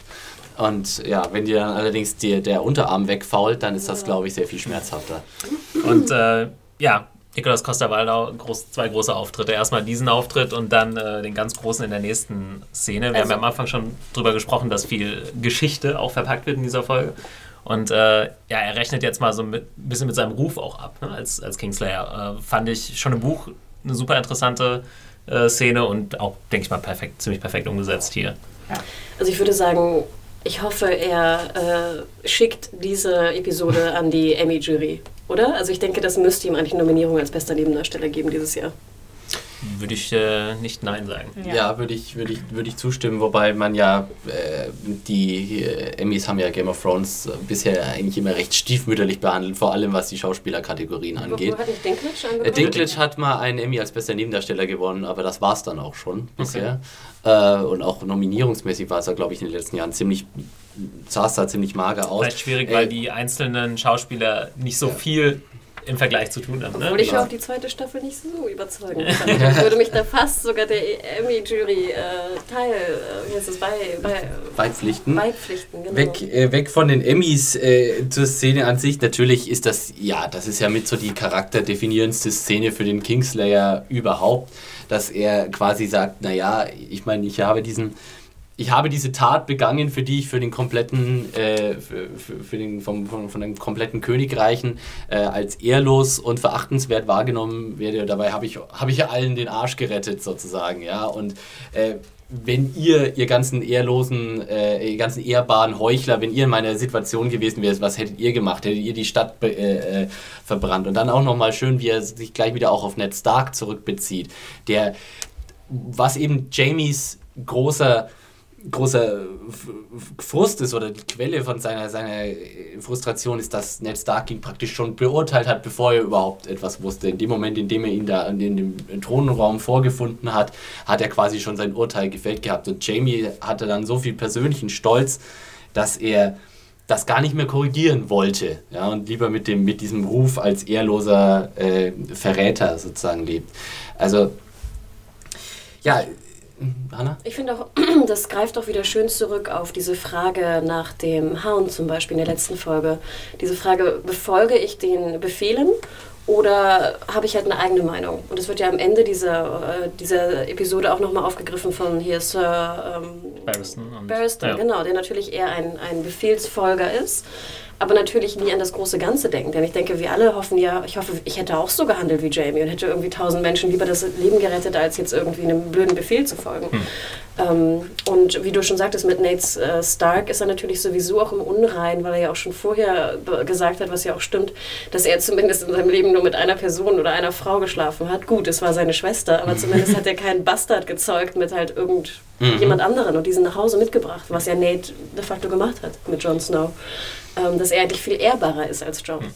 Äh, ja, als Nate. Das ist, glaube ich, allgemein ein großes Thema bei Game of Thrones. Also es geht nie komplett ohne Heuchelei. Ich meine, dieses ganze System, ähm, diese ganze Monarchie baut ja auch immer darauf auf, ja, ehrhaft und der Nachfolger ist der Erstgeborene und bla bla bla. Und dann kommt einmal auf einmal so ein Robert Baratheon, metzelt alle nieder und dann ist auf er auf einmal der König und dann gibt es wieder Leute, die ihm folgen. Also es ist ja, ich glaube, da schwingt auch durchaus so eine Kritik natürlich, ich meine, natürlich. Äh, an, dieser, an dieser ganzen Politik mit durch. Hattet ne? ihr auch so einen Moment, als er dann so abfällig den ehrbaren Ned Stark erwähnte, dass euch das so unangenehm war, weil wir lieben Ned ja, ja. so und wir möchten eigentlich kein, irgendwie keine Kritik gegen ihn hören, weil Ned, ja. Und äh, das war dann aber so, ja, nee, ich will das jetzt aber nicht hören. Jetzt die Frage, ist jetzt der Punkt gekommen, wo viele Zuschauer sagen, ah, Jamie, eigentlich ein guter Typ. So. Ich glaube, der Punkt, der war fast schon, oder? Ich, ja. ich weiß nicht, hat, ist eine gute Frage. Hat man diese Szene gebraucht, um den Kingslayer doch noch komplett sympathisch zu finden? Ich weiß es gar nicht. In meiner eigenen Wahrnehmung kann ich es nicht feststellen, weil nachdem ich auch eben die Romane gelesen habe, hat sich eben dieses Bild des Kingslayers irgendwie für mich ohnehin schon so gefestigt gehabt. Aber ähm, ja. Ich denke, die, die es noch nicht waren, waren es danach. Mhm. Ja, oder? und also die ganze Entwicklung jetzt ähm, von Jamie war ja, also man hat ihn halt mit dieser taffen, coolen Fassade kennengelernt und die jetzt halt, nachdem er gefangen genommen wurde und so, immer mehr weggefallen ist. Und äh, dann war halt nur noch, äh, letzte Folge nur noch dieses Häufchen Elend übrig. Und jetzt hat er halt komplett in jeder Hinsicht blank gezogen vor Brienne ähm, und hat da praktisch ihr etwas anvertraut, was er offenbar vorher noch nie irgendwem erzählt hat, nicht mal um sich zu verteidigen. Ähm, Auch eine interessante Dynamik zwischen den beiden Figuren. Ne? Brienne ja. erstmal zieht sich so zurück so, und er sagt ja, ich. Äh, und tolle, tolle Reaction-Shots von Brienne. Ja, ja. Äh, das habe ich mir tatsächlich, das kam mir tatsächlich während der. Es ist, glaube ich, als Schauspieler ganz schwer, solche Sachen zu, äh, zu, zu spielen, wo du einfach nur zuhören musst und irgendwie eine Art von Emotion dabei transportieren musst. Und sie hat es richtig gut gebracht, so. Äh, ja, so die, die schockierte Zuhörerin oder die so ergriffen wurde von seiner, von seiner Story. Also. Sie sagt ja auch nachher, ne, if it's true. Also ja. so ganz glaubt sie dem ja vielleicht doch nicht. Und ich musste auch sehr lachen, wie Jamie da immer im Pool hockt mit seinem Stumpf. ja, genau. Das sah ein bisschen aus, als hätte der so eine Sockpappe. Ja. genau. Ich dachte komischerweise immer so an Star Wars, dieses komische Unterwasserding. Ja. Dass so, so rauskommt.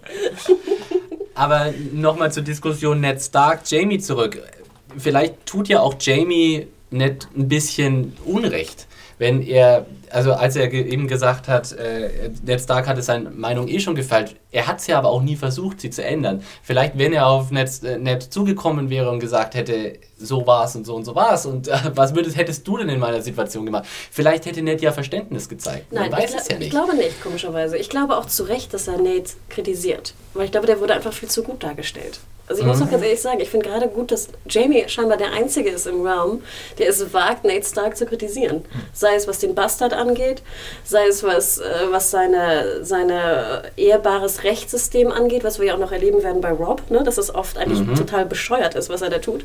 Und was ja auch ihm den Kopf gekostet hat, de facto. Ähm, und natürlich auch, was da, was, wo, wenn es darum geht, äh, Leute sehr schnell voreingenommen zu sein. Und ich glaube, er beweist durch diese Story, dass einfach Nate ihm auch nicht geglaubt hätte. Mhm ich weiß nicht, ob er damit, also es ist eine These, aber ein Beweis ist es nicht. Also ja, wir können nicht wissen, wie das wir, wir, wir können es leider nicht, aber das finde ich, find ich so schön, dass du natürlich in, bei George R. R. Martin, dass die Rollen sich verkehren. Ne? Du hast mhm. Jamie auf einmal, der auf einmal sehr viel sympathischer wird und Nate, der selbst nach seinem Tod auf einmal unsympathischer mhm. wird. Und es ist natürlich, ich meine, Thomas hat es schon ein bisschen angesprochen, es ist natürlich eines der ganz, ganz großen äh, Themen, die Game of Thrones überhaupt aufbauen. Du hast immer wieder durch die Serie, äh, gesamte Serie hinweg und du hattest auch in der dritten Staffel viele Szenen, wo Leute Gutes tun wollen, aber eigentlich damit nur Schlechtes anrichten. Und Jamie ist die genaue Umkehrung davon. Er hat quasi etwas Schlechtes getan und hat damit eine, die, die gesamten, dem gesamten Königreich eine, einen wunderbaren Gefallen getan. Und äh, das ist so ein Thema, das immer, immer wiederkehrt. Das hattest du, ja, ich meine, ganz banal, du hattest es in der Szene, in der äh, Brienne den Bauer laufen lässt und der sie dann verpfeift und deswegen kommen Br Jamie und Brienne überhaupt in, in Gefangenschaft. Und immer, immer wenn sich Leute in Game of Thrones aus ja, aus sozialem Denken oder aus Mitgefühl für irgendwas entscheiden, dann beißt sie diese Entscheidung immer im Schluss irgendwie in den Hintern. Und äh, äh für das gegenteilige Verhalten wird man oft belohnt. Ja, ist interessant, dass du es jetzt ansprichst, weil wir, glaube ich, zur nächsten Szene mhm. kommen können in River Run, wo es eben genau darum geht. Was macht man? Macht man das Ehrbare oder macht man irgendwie das, was jetzt in dem Augenblick Sinn macht? Und da stellt sich Rob natürlich total als Sohn seines Vaters heraus. Ja, total. Und äh, ja, wie, wie, habt ihr das interpretiert? Also Lord Karstark, äh, ist es so, dass er die beiden Lannister-Kinder ermordet, äh, aus Rache ähm, Deine Tod, blonden Bübchen. Genau. Ja. Aus Rache am Tod seines Sohnes und äh, dann ja vor Rob gebracht wird und ja quasi dann auch so ein bisschen selbst das herausfordert, dass er jetzt äh, zu Tode verurteilt wird. Er sagt, ach, der lässt mich schon laufen Fand ich auch und ein bisschen dämlich, ganz und ehrlich. Du wirst jetzt irgendwie was angeklagt, ja, hast was Falsches gemacht und dann, dann trietst du den anderen noch, sodass er sich sowieso nicht traut, ihn umzubringen. Naja, der Karstag, das ist so ein alter bärbeißiger Nordmann, ne? der, der bettelt nicht, so jemand. Aber das war, also ich habe so interpretiert, dass es halt genau der Punkt war, wo Rob dann auch nicht mehr zurück konnte. Ne? Selbst als ja. er nachher auf einmal die Leute kamen, die, der, äh, denen er eigentlich vertraut, äh, seine Mutter und seine Frau, und sagt, ey, wäre vielleicht nicht so clever, den jetzt umzubringen, wir verlieren die Hälfte unserer Leute, dass er es dann durchzieht. Da, ja. Dass er irgendwie das Gefühl hat, er muss es jetzt durchziehen, ja. um nicht seine Credibility sozusagen zu verlieren. Aber vielleicht war es tatsächlich auch so. Ich bin mir nicht so sicher, ob, ob, ob Rob Was, da falsch gehandelt hat. Das war so eine Lose-Lose-Situation. Ja, ne? also er, er, hatte nicht er hätte nicht gewinnen können, weil wenn er Karstark nicht exekutiert hätte, dann wäre tatsächlich als der ultimative Weichling äh, ähm, äh, dagestanden und äh, das wirft ihm ja Karstark äh, im Grunde ja selbst direkt ins Gesicht. Er sagt ihm ja ganz direkt, naja, du bist der King, der seine Feinde begnadigt und laufen lässt. Ja, was soll ich mich von dir dass der Blackfish ihm nochmal eine reinzimmert. Ja. So. Ja. ja. das war, glaube ich, so die einzige Tat, die er äh, zu tun hatte in dieser Folge. Ich fand aber auch ganz interessant, dass nochmal das Tun von Caitlin dann natürlich auch ja. eine Rolle spielte. Ne? Weil ich dachte so, hätte er nicht seine Mutter auch noch mehr bestrafen müssen? Nicht, dass er sie hätte köpfen müssen, aber... Ähm, ne? Das also werfen diese, sie ihm auch ein bisschen vor. Ne? Genau. Ne? Natürlich, aber genau das ist ja der Punkt, was hätte er denn tun sollen? Also wie hätte er Caitlin bestrafen können, dass es für sie die anderen ausgereicht hätte? Das wäre gar nicht möglich gewesen. Das eine hätte ihr wirklich den Kopf abgehauen. Ja. Und äh, also ich fand komischerweise auch die Szene sehr schön draußen bei der Exekution. Die war fantastisch. Das ist eine Szene, die mir genauso vorkam wie im Buch. Also das ist eine, die ja. mich äh, beim Lesen hat mich hat die mich schon total mitgenommen, weil das einfach so ein Schritt ist für Rob, also praktisch der Point of No Return, wo er dann halt, wenn er das jetzt macht, ne, also dann hat er seinen, seinen eigenen Kinn, den Karstark, halt äh, wirklich ja. getötet und das äh, wird ihn auch wirklich für immer verfolgen, wie äh, er ihm das äh, angedroht und hat. Und er verliert auf einen Schlag die Hälfte seiner Armee, was ja auch mal. Und in dieser nicht Szene, was ich noch sagen wollte, der, der Ton war so wunderschön. Du hörtest richtig dieses Regenprasseln mhm. auf die mhm. Lederuniformen. Das fand ich ja, wunder, wunderschön. Auch, auch hier wieder enorm aufwendig gedreht, weil das ist kein richtiger Regen, das ist, kommt alles aus Maschinen. Also hier kleine, kleine Hintergrundinfo, immer wenn man irgendwo in, in Film oder Serie Regen tatsächlich prasseln sieht oder da, da, als, als, als Element, ist es eigentlich immer Regenmaschinen weil mit normalem Regen kannst Licht, du nicht regen. Ne? Das Licht war ja. richtig so, so ein ja. Regenlicht äh, und dieses Feld war ja auch schon wunderschön, diese Wiese. Also das fand ich auch eine der schönsten Szenen überhaupt. Ja. Also ich hatte ein bisschen Angst, äh, nochmal für die Zuhörer, ich bin derjenige, der die Bücher jetzt zwar bis zu diesem Zeitpunkt noch kennt, aber darüber hinaus nicht mehr viel. Ich bin irgendwann ausgestiegen, also bald bin ich auf eurem Stand, liebe Hörer, die die Bücher nicht gelesen haben. Und ich wusste es in dieser Szene auch nicht mehr genau. Er hatte so ein bisschen Angst, dass er jetzt irgendwie mehrere Schläge braucht. So wie Theon, mhm. der genau. es verpatzt hat. Richtig. Äh, das hatte ich dann wahrscheinlich noch im Hinterkopf und dachte, da gab es doch schon mal sowas. Und äh, nee, aber er zieht es zwar mit einem Schlag durch, wie sein Vater damals, genau. aber nimmt das trotzdem deutlich weniger gelassen hin. Also man sieht ihn dann noch so weglaufen und total angespannt. Ja. Na gut, ich glaube, so ein Kopf abzuhacken ist jetzt auch Klar, nicht ja. so. nee. Ich weiß auch nicht, ob er es schon mal gemacht hat die, vorher. Nee, nee. Ne? Hier, ich denke nicht, aber ja. Hier vielleicht auch die bisher beste schauspielerische Leistung von Richard Madden, meiner Meinung nach, in der Serie. Ich finde, er konnte nicht so wirklich viel glänzen bisher, aber das war wirklich gerade das, wo er dann äh, Karstark praktisch den Kopf abschlägt und dann so weggeht. Da hast du richtig in, in, in seinem Gesicht konntest du ganz viel lesen. So. Mhm. Und äh, das, war, das war richtig stark gespielt. Mir geht natürlich wieder äh, Talisa mächtig auf den Keks. Vor allem, weil sie auch in diesen Lagerbesprechungen so tut, als hätte sie irgendeinen Plan, wovon sie redet. Sie ist irgendeine so Krankenschwester. Aber, sie sagt einmal, auch, dass sie noch nicht mal weiß, wo ja, Winterfell aber auf einmal sitzt sie da, eben sie weiß ja nicht wo Winterfell ist. Und trotzdem ist sie da in, in, in Robs trauter Militärrunde jetzt drin und hat irgendwelche äh, Tipps äh, zu seiner Strategie parat. Ja, äh, Tschüss, sage ich da. Raus, raus aus dem Saal. Warum, warum ist die Olle da dabei? Also, ich fand es aber auch sehr witzig, ja. wie er mit seinen riesen Figürchen da irgendwie so hantierte und ein, sein Karstag-Figürchen wegwarf. Genau. Und dann noch die Wölfe und Löwen hatte. Glaubt, glaubt ihr, dass Rob sich manchmal nachts so in das, in das äh, Bestimmung und dann sagt, der Wolf, oh, der au, au, au. und dann so ein bisschen mit den Figuren aus der äh, Karte spielt. Ich würde das machen. Also ich finde es interessant, dass wahrscheinlich auch natürlich dann die, das Finale sozusagen der, der Szene natürlich dann äh, wild war. Also äh, da muss man ja fast ein bisschen spoilern. Ich denke, jeder, der die Bücher vielleicht kennt. Äh, ja, Moment. Worauf willst du hinaus? ja, ich weiß nicht, wahrscheinlich sollte man das nicht erwähnen. Wir, ne? wir halten uns, glaube ich, zurück. Okay. Naja, gut, ich meine, was man, worauf man hinaus will, ist, dass jetzt auf einmal äh, für Rob ein Verbündeter wieder wichtig wird, den er ja eigentlich äh, sehr zur Seite gekehrt hatte und dem er eigentlich äh, direkt ein Versprechen gebrochen hat. Genau, nämlich, das sagt Rob ja auch noch. Ja, genau. Ja, da warte ich eigentlich schon äh, halt äh, länger drauf, eigentlich, dass da irgendwelche Konsequenzen kommen. Das wurde ja bisher eher so ein bisschen unter den äh, Tisch gekehrt, dass er ja einfach am Ende der letzten Staffel beschlossen hat, ja, ist mir egal, was ich dem versprochen habe. Ich heirate jetzt die Olle. Die Krankenschwester. ähm, ja. ja.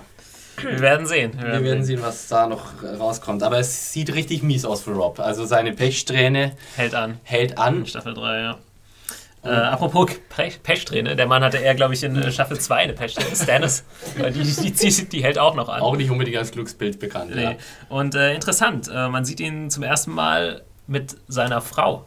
Äh, mhm. Von der viele wahrscheinlich gar nicht wissen, dass sie existiert. Da muss man auch schon wieder ganz, ganz äh, genau aufpassen. Dass man, ah, Stannis eigentlich auch ein vergebener Mann und deswegen ist die ganze Sache mit Melisandre natürlich auch ein bisschen heikel. Aber wie wir erfahren, äh, erstmal die Frau, sie heißt Celisi? Celise. Celise, äh, gespielt von Tara Fitzgerald. Ähm, ist nicht so ganz äh, bei der Sache, hat man das Gefühl.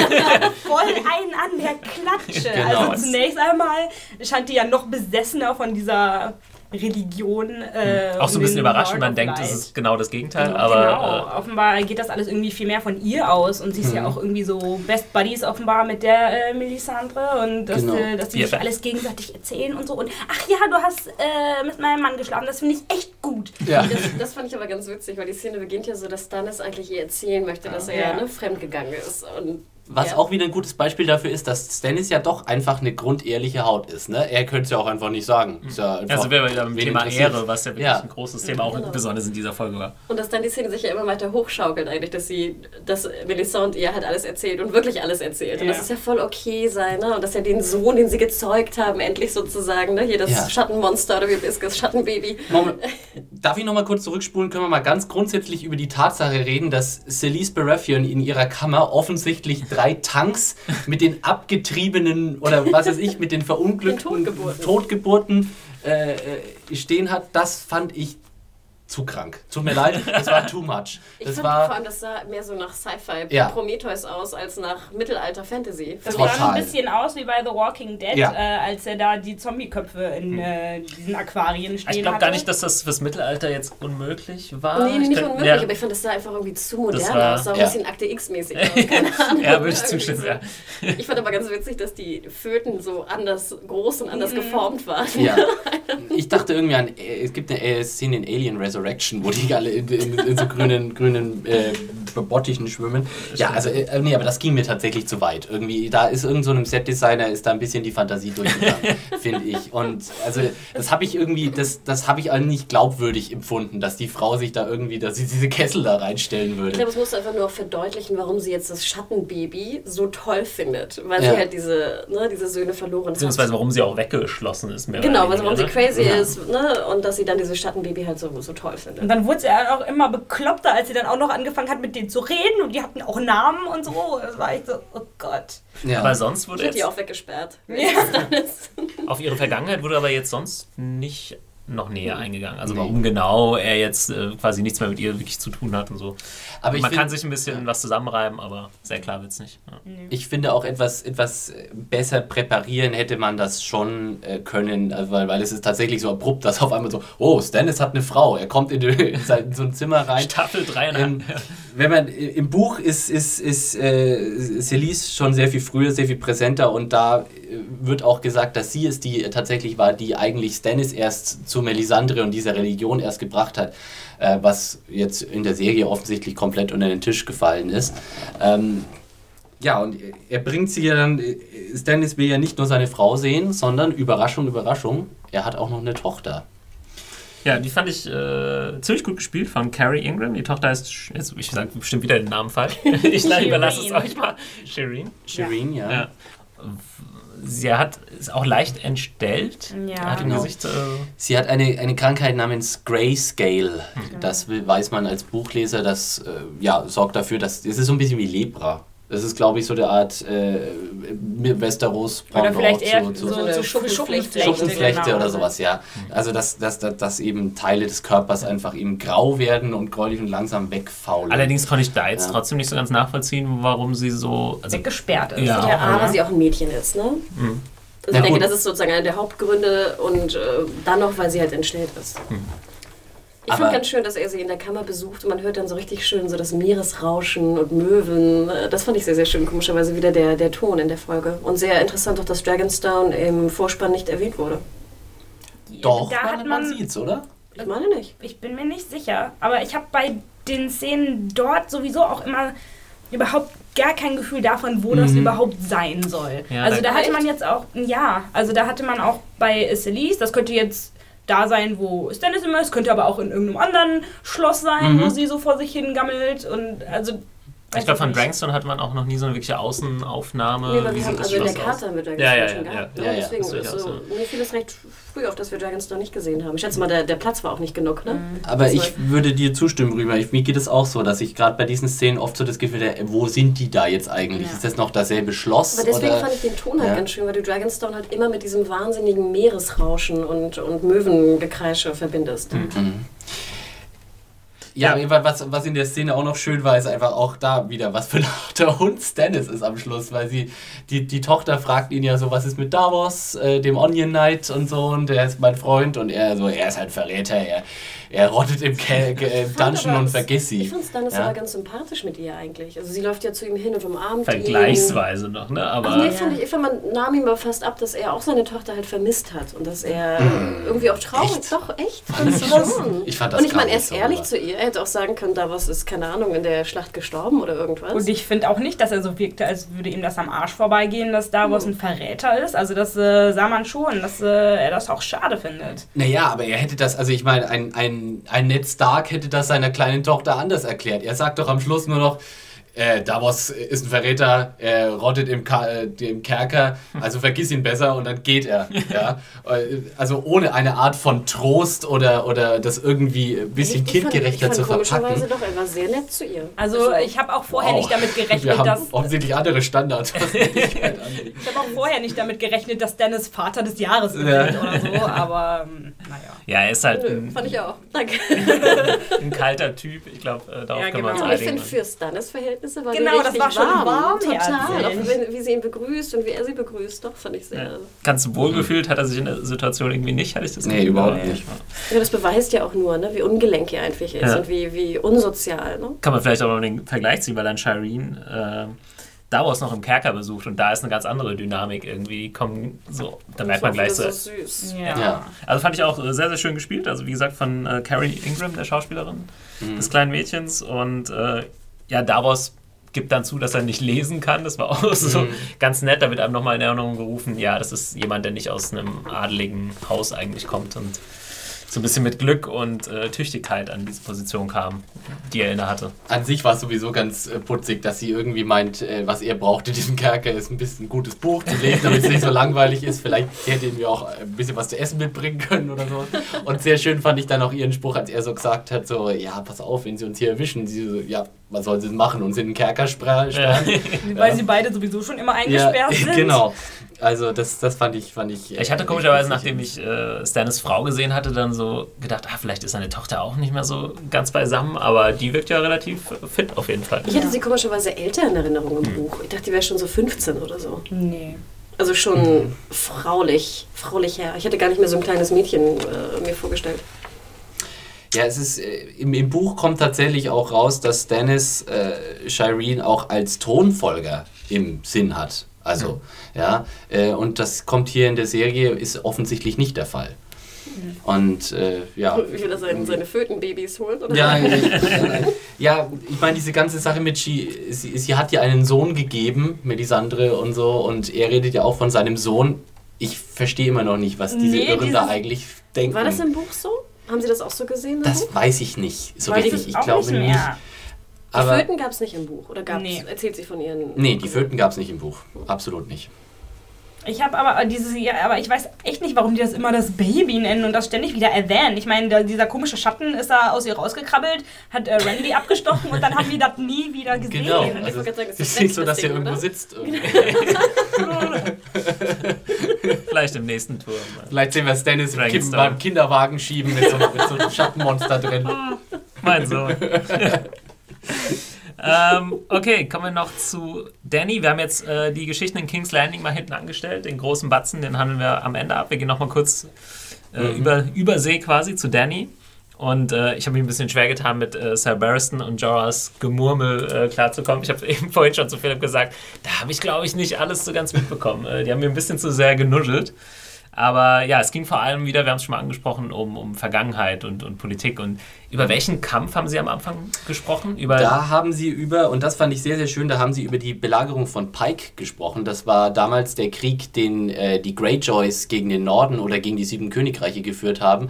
Und wo dann quasi Robert zusammen mit Ned Stark äh, und Stannis die, die, äh, den Gegenangriff gegen, gegen die, die Inseln der Greyjoy, gegen die Iron Islands geführt hat. Und äh, was mir an der Serie, Szene sehr gut gefallen hat, ähm, ist, dass sie darüber reden und äh, Jorah praktisch sagt, ähm, wir, also ich, ich, bin damals als einer der ersten reingestimmt und Thoros of Myr ist mit seinem Brennschwert vorgerannt. Und das finde ich einfach herrlich, dass wir kennen jetzt Thoros. Wir haben ihn jetzt getroffen, auch als Zuschauer. Und das ist, es schafft eine schöne, gemeinschaftliche, kohäsive Welt, die wichtig ist. Und gerade diese äh, Erwähnungen sind enorm wichtig, weil äh, du hast so viele Storylines, die eigentlich keinen Einfluss aufeinander haben, die parallel ablaufen, aber sich untereinander überhaupt nicht beeinflussen. Und so sieht man halt, okay, diese Typen existieren alle in einer Welt, die kennen sich alle gegenseitig und auch wenn sie jetzt im Moment weit weg voneinander sind, sie nicht gegenseitig beeinflussen. Äh, Im Moment haben sie alle irgendwie, ihre Geschichten sind alle irgendwie verwoben. Sehr schön fand ich auch, das war tatsächlich auch nochmal ein Bezug auf, wir haben schon mal in der ersten Staffel eine Konversation gehabt zwischen Jamie Lannister und äh, Jory, dem, dem äh, Gehilfen von Ned damals. Äh, wo sie auch darüber geredet haben, über die Lagerung von Pike und die Tatsache, dass Thoros of Myr mit seinem brennenden Schwert da zuerst. Also das scheint eine, eine riesen Story und eine richtige Legende ge gewesen zu sein damals. Ja. Und das finde ich schön, dass da nochmal darauf äh, Bezug genommen wird. Und ja, das Vielleicht hilft dieses sogenannte Worldbuilding. Äh, ist das auch gar nicht passiert, sondern das hat nur irgendeiner hat erzählt, ich habe Thoros of Myr mit einem brennenden Schwert gesehen, sondern haben das einfach alle nachgeplappert und keiner weiß ja. mehr, was tatsächlich passiert ist. Aber, oh ja, weißt du noch, Thoros, ja, ja. ja genau. ähm, was ich aber wirklich äh, cool daran fand, war eigentlich, dass wieder ähm, diese Dynamik zwischen Jorah und äh, Barristan äh, so ausgelegt war, dass die beiden sich praktisch so als Konkurrenten sehen, um die Gunst von Daenerys, mhm. weil Jorah sieht sich halt so als die Nummer eins bei ihr und äh, Barristan möchte da jetzt auch mal so äh, zwischenfunken. Genau, klar, sie versuchen sich jetzt schon so ein bisschen zu positionieren. So, wenn wir genau. mal nach genau. Westeros rüberkommen und es geht dann darum, wer sind jetzt wer ist die rechte Hand äh, ja. der Königin? Vor allem oder? macht es deutlich, dass Barristan eigentlich keine besonders gute Meinung von Jorah hat, weil Jorah ja auch in Westeros eigentlich als Verräter, als Sklaventreiber und äh, ja, generell als, als falscher, falscher Finger äh, bekannt war und Barristan sich selbst ja wohl auch als den ehrbarsten aller Ritter und den tapfersten aller Ritter ansieht. Äh. Barristan ja. ist so ein bisschen das, was Ned Stark geworden wäre, oder? Ja. Also Aber da sehen wir ja auch wieder, in, gerade in der Geschichte auch von Jamie, dass natürlich Barristan einfach ein ganz klarer, einfach nur ein Regelbefolger ist. Ne? Der ja. ja auch hätte sozusagen, ne, seine, er hätte ja auch Joffrey umbringen können. Oder den Mad King. Oder den Mad King vorher, genau. Aber er hat es halt nicht getan, weil er den, den, ne, seinem Ehrenkodex gefolgt ist. Wobei er sagen muss, er ist ja dann tatsächlich bis zum Schluss seinem Ehrenkodex nicht gefolgt, weil dann hätte er quasi den, den äh, Mad King bis zu seinem Tod verteidigen können. Letztendlich ist er dann einfach in die Kingsguard von Robert übergewechselt, nachdem der Mad King tot war. Vielleicht war er gar nicht da, als Jamie ihn umbrachte. Ich weiß jetzt er auch gar nicht, da, aber er hat dann halt hinterher... Äh, aber es ist nicht normal, hat dann nicht dazu gestanden, sondern hat sich halt ergeben sozusagen und sich dann. Äh, aber ist es nicht normal, dass die Kingsguard dann auch manchmal so, dass die Leute in der Kingsguard einfach dann weitergetragen werden zum nächsten König? Ja, normaler, die, die, normalerweise wird die Nachfolge ja auch durch die Erbfolge äh, geregelt. Wenn natürlich ein anderer kommt und den König erschlägt und ihn dann sich selbst zum König erklärt, weiß ich gar nicht, ob das mit der Kingsguard dann so äh, laufen würde, dass sie sagen, na gut, dann können wir halt zu dem. Ähm, ja, weiß ich nicht. Da müsste man jetzt einen äh, Juristen aus Westeros Weil er ja auch de facto nach äh, Robert zu Joffrey kam. Ja, aber Joffrey ist ja auch der Sohn also von Robert, so in Anführungszeichen. Okay. Ja. Aber wenn es zum Putsch kommt, ob sie dann. Ja, nicht, genau. Ah, okay. Wahrscheinlich genau. nicht, oder? sollte man meinen, dass es eigentlich Ja, aber nicht wie so willst ist. du denn deinem Kingsguard vertrauen, wenn die eigentlich Weil dein... er halt Kingsguard ist. Er ist nur dafür da, dich zu beschützen und egal wer du bist, also welcher König du bist. Ja, aber ich meine, stell dir mal vor, du hast jetzt diesen Typen ich würde es erschlagen. eh nicht machen. Du hast jetzt diesen Typen erschlagen und seine Posse soll jetzt praktisch dich beschützen. Ähm, Seine Posse vor allem. dann Den weißen Umhängen. genau, da könntest du doch nicht ruhig schlafen. Dann würde Ja. ich ja immer denken, ja, die kommen gleich, um mich um die Ecke zu bringen, weil ich deren König getötet habe. Falls ihr das aufklären könnt, liebe Hörer, wir freuen uns über Mails Ja, oder Beiträge oder Kommentare. Nicht, ja, genau, würde ich zustimmen. Schreibt da gerne zu äh, an podcast.serienjunkies.de.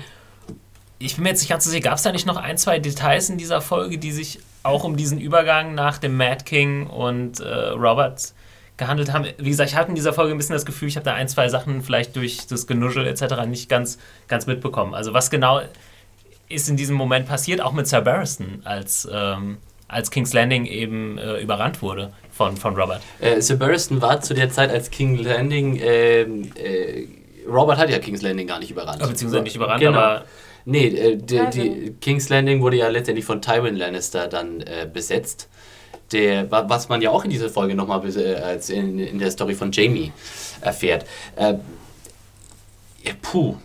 da, müssen wir jetzt, da müssen wir jetzt in irgendeinen Wikipedia-Eintrag reinschauen oder wie schon gesagt, liebe Hörer, wir freuen uns über eure Beiträge. Äh, Barristan Sammy war auf, je, war auf jeden Fall mit, mit äh, Rhaegar zusammen at the Trident, wo eben äh, Rhaegar von Robert erschlagen wurde und dann hat, glaube ich, Barristan einfach gesagt, ja gut, dann mache ich jetzt halt bei euch mit. Ich, ich, ich glaube, so war es. Team Robert.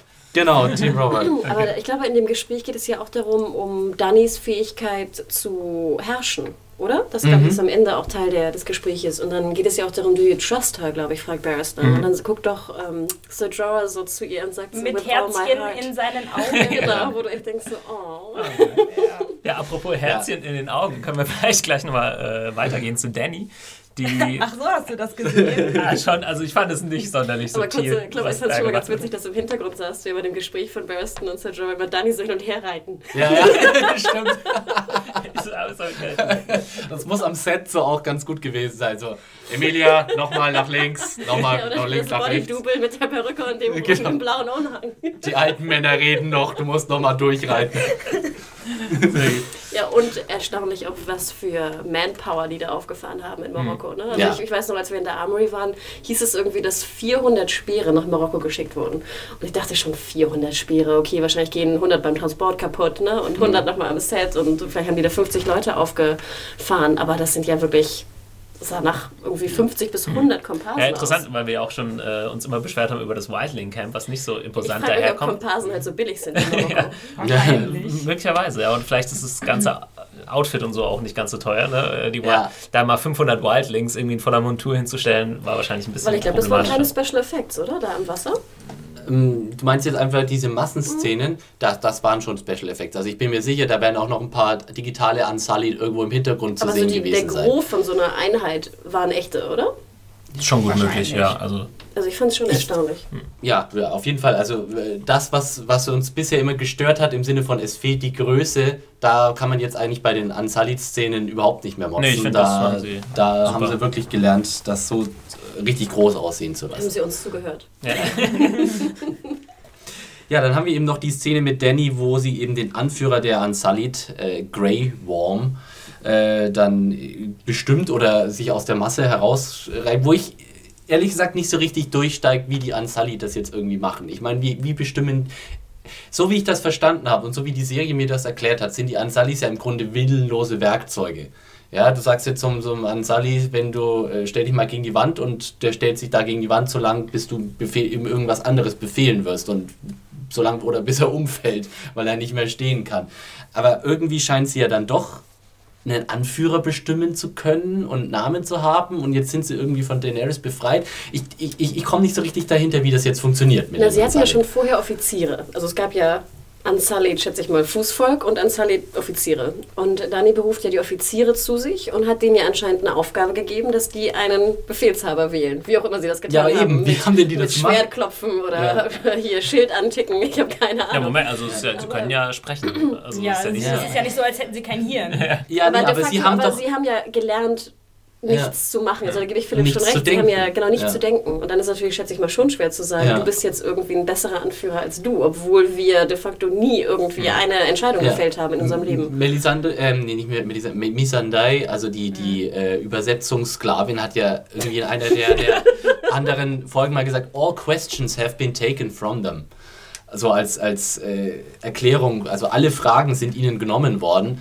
Und ja, wie, wie, also wenn du praktisch keine Meinung mehr hast oder gar keine, gar keine Fähigkeit mehr zu denken oder diese Fähigkeit eigenständig zu denken, die im Grunde aggressiv abtrainiert wurde, wie kannst du dich dann auf einmal so wieder für Daenerys entscheiden? sonst wie? Aber ich fand es trotzdem ganz schön. Also scheinbar da, wir hören ja auch Grey Worm reden und ich finde, das, was er sagt, ist ja schon so bewegend, dass ich ihn auch gewählt hätte. ja, ich denke auch, also man darf das, glaube ich, auch nicht zu extrem sehen. Ne? Das ist alles, mhm. was du jetzt gesagt hast, Philipp, ist alles, was die Herrscher von ihnen wollten. Aber man mhm. weiß, wenn die halt abends in ihrem Kabuff gesessen haben, haben sie vielleicht doch mal miteinander geredet. Das sind, ja, immer, noch, sind immer noch Menschen, die werden dann nicht irgendwie acht ja. Stunden lang geschwiegen haben oder 24 äh, Stunden am Tag geschwiegen haben. Und äh, deswegen, klar, sie müssen das jetzt, glaube ich, wieder so ein bisschen lernen. Und äh, Danny gibt ihnen dazu die Möglichkeit. Und ja, es fällt ihnen nicht so einfach, wie, wie man es dann an der, an der Szene sieht, dass er sagt, er behält seinen Namen Grey mhm. Worm, obwohl das ja relativ degradierend ist. Und äh, trägt den jetzt mit Stolz, sagt er. Das ist so das Maximale, was er machen kann. Er erklärt, warum er den Namen behält, aber er will ihn nicht abgeben. Ne? Wahrscheinlich darf man es tatsächlich nicht zu sehr intellektuell zerpflücken, sonst äh, ja. Aber der Blick von, von Danny und äh, wie gesagt, ich bin jetzt, was zukünftige Buchsachen angeht, so ein bisschen raus. Mhm. Aber den habe ich schon auf den ersten Blick so als ein bisschen, ach, das war süß. ja, aber, aber hier nochmal, äh, ich bin mir nicht hundertprozentig sicher, aber äh, die Ansalit sind alle Eunuchen, oder? Ja. ja. Okay, ja. gut. Ja, und einer ist nippellos auch. Ja, einer hat nur noch einen Nippel, ja. Der Arm. Ich fand es komischerweise sehr bewegend, was Grey Worm ja, sagt. Ich auch. Also, dass er sozusagen nicht seinen ursprünglichen Namen, den er von seinen Eltern bekommen hat, haben möchte, da der ja de facto cursed ist, weil er dann äh, gefangen genommen wurde und ein Sklave wurde. Und den Namen, den er trug, als Danny ihn sozusagen befreit oder in dieses neue Leben gebracht hat, äh, ihn stolz macht und ihm Glück gebracht hat vor allem. Mhm. Fand ich komischerweise mit einer der bewegendsten Szenen in der dritten Staffel. Ja, ich hatte auch eher den Eindruck, dass äh, Danny bewegt davon war, was er gesagt hat und nicht jetzt äh, verliebt. mhm. Ähm, aber also sie hat so ein bisschen diesen, diesen Herrscherinnen-Blick verloren. Also ich so gucke so auch nicht an, an jetzt so ein, oh geil, hier so ein kleiner Sully. Ja, sie war so ein bisschen unsicher irgendwie. Es, so, das hab ich, hab hat, er hat sie so ein bisschen verunsichert, obwohl das ja seltsam ist. Ich dachte auch mehr so wie so, ein, wie so einen mütterlichen Stolz fast. Hm. So habe ich es eher gesehen. Also okay. dass sie dann, nicht jetzt ihre Kinder, aber äh, doch, also dass sie stolz darauf ist, dass sie ihr auch folgen. Aber was ich an Reaktionen gelesen habe, glaube ich, du stehst da nicht alleine da. Also das war wirklich mein erster Gedanke. War das jetzt Daenerys Nachtzimmerblick? Oder wie heißt das? Schlafzimmerblick? ich zeig's euch gleich nochmal. Okay. Also ich glaube, nach äh, Drogo wird die schon aber ein bisschen mehr erwarten als ja. so einen Kastrierten. Stell, stell dir mal vor, du musst Drogo nachfolgen, so als der nächste Typ. Das ist ganz schön furchteinflößend, glaube ich. Ah, ja.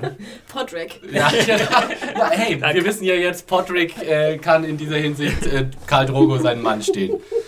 Sehr gut, da bin ich schon gespannt, wenn Danny dann äh, Westeros eingenommen hat und dann auf Podrick payt. König Podrick, es kommt schon noch so, wir wissen es alle. Sehr gut. Ähm, kommen wir nach King's Landing, der letzte Abschnitt dieser Folge. Da haben wir durchaus mehrere Szenen noch, die wir besprechen müssen. Ähm, und es gibt wieder das gute alte äh, Game of Thrones, ist im vollen Gange. Ähm, äh, in King's Landings wird viel gemauschelt, viel äh, geplant, viel geplottet. Und äh, ja, erstmal haben wir eine Zw Szene zwischen Cersei und Littlefinger, auch schon nicht mehr lange zusammen gesehen. Und ähm, schon lange nicht mehr zusammen gesehen, so rum. Was macht Cersei da? Sie beauftragt Littlefinger, damit die Tyrells äh, auszuspionieren. Und auch wieder total in ihrer so biestig süßen Art. Ja. So, ja, du weißt ja, was passiert, wenn du das jetzt nicht machst. Also geh mal es zeigt mal wieder schön Cerseis begrenzten Horizont, weil ja, sie ne? einfach weiß, er meint, sie kann sozusagen diese Handlanger und für sie ist, in ihrem Kopf ist Littlefinger nichts anderes, damit beauftragen, diese Dinge für sie zu erledigen und äh, dann sich darauf verlassen, dass das einfach so sang- und klanglos passiert. Und äh, Angel spielt es sehr schön in der Szene am Schluss mit dem Gesichtsausdruck dass von Littlefinger, dass, dass sich Littlefinger einfach nur denkt, ach, Was willst äh, du eigentlich von mir, du Alte? Du bist sowieso schon abgeschrieben. Ja? Richtiger, Littlefinger ist eigentlich auf dem aufsteigenden Ast und ja. äh, Cersei äh, ist Ich würde auch sagen, dass es eher ein Beweis davon ist, dass einfach Cersei überhaupt keinen Plan mehr hat. Ja, und auch überhaupt gar keine Stellung mehr hat. Nicht, dass sie denkt wirklich, dass sie Littlefinger auch ein bisschen Angst machen kann am Ende. Ja. Ne? Mit dieser Drohung sozusagen, wenn du es jetzt nicht kommst, wenn du jetzt nicht lieferst, ne, dann passiert was. Und er auch so, oh Gott, ne, Mädel. Vor allem, um hier nochmal eine Parallele zur letzten Folge zu ziehen, die Drohung wurde im Grunde einfach nur wieder mit dem Namen Ty Tywin ausgesprochen. Ja, mein Vater. Hm. Ja. Ähm, und da ist sie eigentlich genauso wie äh, Jamie. Und sie hat jetzt noch nicht gelernt, dass das äh, nicht immer reicht. Und ich fand auch ganz interessant, hatten wir nicht in der zweiten Staffel diese schöne Szene, wo Cersei mit so, so zwei Guards irgendwie ja. kommt, auf, auch zu Littlefinger? Und dann Power is Power. Power is Power. Eine wunderschöne Szene. Und da hattest du wirklich noch Respekt vor Cersei. Ne? Und hattest wirklich das Gefühl, dass sie noch Macht und Power hat. Und jetzt kommt sie ohne ihre Guards und hat irgendwie null Power. Ich glaube, sie hat ihre Guards schon dabei gehabt. Hat sie in der nee, Szene? Ich glaube nicht. Echt? Ich, auch nicht. ich denke mir die, glaube ich, mittlerweile einfach nur dazu. Aber ich finde es eigentlich ganz schön, dass sie sie nicht da hatte, weil das einfach auch verdeutlicht, mhm. dass sie überhaupt keine Power mehr hat. Mhm. Ja, und es ist... Ähm Interessant auch die Parallele zwischen also Jamie, der immer äh, von Folge zu Folge so ein bisschen ehrenhafter wird, und Cersei, die eigentlich immer unehrenhafter wird. Am Anfang hat sie... Ja, finde ich. Die war nie... Was? Die war nie ehrenhaft, aber sie, sie hat schon gewusst, was sie tat und jetzt ist es so ein bisschen verzweifelt. Einfach ja. ja ich finde es eher, dass sie machtloser wird, wirklich mhm. von Folge zu Folge. Und also das finde ich sehr deutlich. Und was ja vor allem in der Szene auch noch explizit gesagt hat, sie hat ja äh, äh, ähm, Littlefinger damit beauftragt, äh, Arya zu finden. Hat er nicht gemacht, hat er, hat er nicht geschafft. Ohne Konsequenzen lief das für ihn. Ja, also sie, sie sagt dann ja auch noch sogar in der Szene, hoffentlich läuft das besser als mein letzter Auftrag an dich, Arya Stark zu finden. Und er einfach so, mm, ja, whatever. whatever, man. Ja, schon. Also ihn, ihn juckt das gar nicht, dass er ihren letzten Auftrag irgendwie äh, nicht erfüllt hat. Und sie, sie lässt ihn ja auch keinerlei äh, Repercussions da irgendwie spüren. Ja. Wir können ja vielleicht äh, kurz die Geschichte, obwohl das ist eigentlich in, in, King's Landing diesmal eine Geschichte. Also, Ein Abwasch, alles dreht sich um Hochzeiten. Genau. Ja. Dann machen wir vielleicht äh, chronologisch weiter. Wir sehen ähm, dann Tyrion und die Queen of Thorns, äh, die Joffreys Hochzeit zusammen planen. Und Tyrion versucht sich jetzt an seinem Job als äh, ist das Coin Master? Mhm. Master, Master, of Coin. Of Coin. Und äh, ich fand es interessant zu sehen, dass er zum ersten Mal jemanden gegenüber hatte, der ihn eigentlich in Grund und Boden geredet hat. Das war schon fast schmerzhaft anzusehen. Ja. Erstmal, weil er, weil das eigentlich nicht seine Position ist, da jetzt irgendeine so doofe Hochzeit zu planen und äh, sich ums Geld zu kümmern. Also er ist eigentlich besser bei diesen ganzen Intrigen aufgehoben. Das hat man so gemerkt. Und das Tyrann jetzt muss er eigentlich so was Offizielles, so ein offizielles Amt ausführen. Das ist nicht so, nicht so mhm. sein Ding. Und ähm, ja, die Queen of Thorns weiß genau, was los ist und redet die da. Die Queen of Thorns fährt einfach über ihn drüber, ganz ja. gnadenlos. Ich muss aber auch gestehen, ich fand interessant, dass sie erstmal wahnsinnig gut Bescheid wusste. Ja. Sie wusste ja über jede 50, also erstmal wie viele Männer wirklich Highgarden auch nach, nach King's Landing geschickt hat, was ja irgendwie so an die 15.000, 20.000 irgendwie waren. Dann was für Essen die auch einfach, ne, und, und, und Nahrung, Nahrung insgesamt. Genau, da wurde nochmal deutlich, wie wichtig die Tyrells sind, genau, ohne die geht nichts gar in King's Landing, in King's Landing mehr. Und dann finde ich, wird auch nochmal deutlich, dass halt wirklich, wenn, wenn Karstark, äh, wenn, wenn Rob die Karstark-Männer nicht mehr hat, dass einfach wahnsinnig viel ihm fehlt. Hm. Ne, einfach mhm. nochmal, um es zu verdeutlichen, was es wirklich bedeutet, so einen Verbündeten zu haben. Ähm, das fand ich sehr, sehr schön. Aber ich hab, würde es fast anders interpretieren, dass ich glaube schon, dass ähm, Tyrion versucht, ein guter Master of Coin zu sein. Also, dass er sich ja, seiner Rolle richtig angenommen hat und auch versucht, jetzt wirklich Geld zu sparen. Und ich meine, er könnte es ja auch wie, wie Littlefinger machen, einfach das Geld irgendwie wieder leihen und gut ist. Und dann mhm. machen sie halt die Hochzeit des mhm. Jahrhunderts und Nee, würde ich dir zustimmen, nur er fühlt sich in dieser Rolle, glaube ich, noch nicht so wohl. Also, da muss er erst. erst er hat auch noch nicht den üblichen Swag, den er genau. vorher hatte. ähm, ich denke, ja. was Tyrion auch einfach umtreibt, ist dieses, ja, wenn, wenn wir Lannisters den Karren an die Wand fahren, dann bin ich genauso, sitze ich genauso im Boot. Das heißt, ich, egal ob ich das jetzt alles gut finde oder nicht, ob, ob ich da dafür bin oder ob ich darauf Lust habe, ich muss das jetzt einfach so gut wie möglich machen, weil ansonsten hängt mein äh, Kopf da auch an der Stadtmauer abgeschlagen mit dran unter den ganzen Lannisters. Das unterscheidet ihn halt von Littlefinger, der immer zwischen den Stühlen stand und im Grunde nicht so. Tyrion hat eine Seite. Mhm. Und zwar von Geburts an. Er ist, er, ist, er ist dazu gezwungen. Littlefinger kann dem König folgen, der halt gerade da ist. Ne, diese, diese Möglichkeit, Option hat, hat Tyrion gar nicht. Aber es war sehr schön, was ich auch äh, gut fand in der Szene, die Dynamik kam raus, dass Tyrion bestimmt auch überrascht war von ihrem Verhalten und erstmal dann, als sie angefangen hat mit diesen Aufzählungen, ja, also, oh, das ist nicht nur so eine alte, tattrige Oma, die ein bisschen die Hochzeit von ihrer Enkelin plant und dabei nicht aufs Geld guckt, die weiß Bescheid, die Olle. Da musste er erstmal ja? einen Schluck Wein nehmen. Richtig. und das war auch, glaube ich, der Grund, warum er so schweigsam war und nicht so schlagfertig. Also sollten wir nochmal eine Szene zwischen äh, der Queen of Thorns und Tyrion haben, dann bin ich mir sicher, wird die anders ablaufen, weil jetzt weiß Tyrion, aus welchem Holz sie geschnitzt ist. Hm. Und sie hat aber in diesem Gespräch ihm gar keine Gelegenheit gegeben, das irgendwie auszutauschen, sondern in dem Moment, in dem ja auch die Geschäfte abgeschlossen sind, sagt sie ja praktisch, oh Gott, ich habe keinen Bock mehr, tschüss. Aber ja, nicht bevor sie ihm nochmal verbal aufs Maul haut, indem ja. sie ihm sagt, ja, ich habe erwartet, dass du so schlagfertig bist und lustig genau. und so und eigentlich bist du nur voll armselig. Du bist ein langweiliger Buchhalter. Ja. ja. Sie erwähnt genau. aber noch etwas und zwar finde ich, wird auch nochmal deutlich, dass die Tyrells natürlich einfach perfekt sind, was PR angeht. Ne? Sie sagt ja nochmal, ja. dass sozusagen, auch wenn Krieg herrscht und so, du musst einfach dem Volk was bieten, damit sie halt nicht revoltieren. Mhm. Und sie sagt, die Hochzeit ist halt das Richtige, was du denen bieten kannst. Richtig. Und das finde ich sehr schön, dass natürlich da Marjorie einfach die Tochter, nein, nicht ganz, die Enkelin ihrer Oma ist. Ja. Ähm, und dass diese PR wahrscheinlich da einfach wirklich einen hohen Stellenwert hat in, genau, in. Genau. Cersei weiß da nicht wirklich gegenzusteuern. Ihr Ding war immer nur den Daumen draufhalten. Äh, Tywin ist ja schon anders, kommen wir, glaube ich, gleich drauf. Ähm, ja, dass diese Hochzeit, das stimmt schon, Hanna, dass diese Hochzeit auch ein politisches Instrument ist und nicht nur eine extravagante Festivität, die jetzt irgendwie die Verschwendungssucht des Adels befriedigt, sondern das ist halt einfach auch wichtig für, für die Politik. Ja. ja.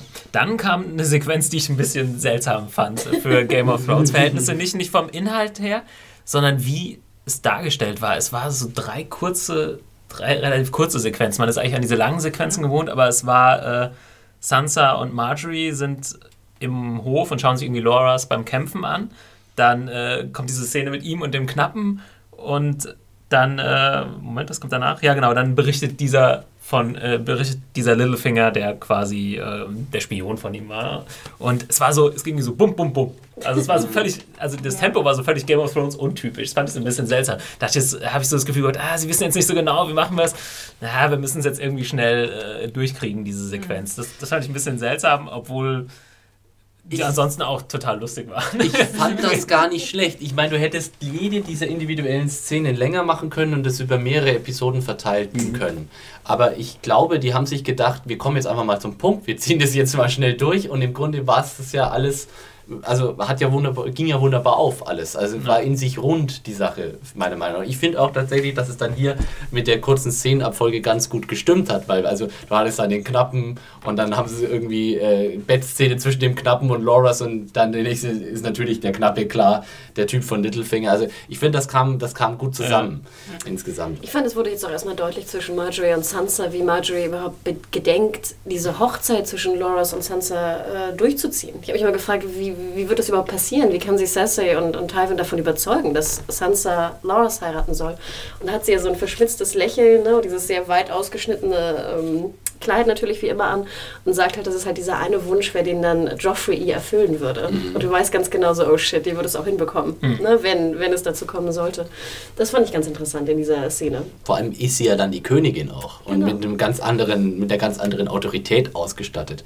Auch gegenüber Tywin. Äh, ich finde, jetzt ist aber auch erst deutlich geworden, dass äh, das nicht nur eine Finte ist, dass sie jetzt äh, Sansa irgendwie versprochen hat, ja, ja, du kannst ja den Loras heiraten, sondern dass das tatsächlich geplant ist. Weil Loras das ja äh, gegenüber... Loras ist selbst schon eingeweiht. Genau, ja. und das äh, diesem äh, Knappen auch erzählt Das müsste der dem ja nicht erzählen, ne? wenn das eine Finte wäre oder so. Ja, ich soll übrigens die und die heiraten.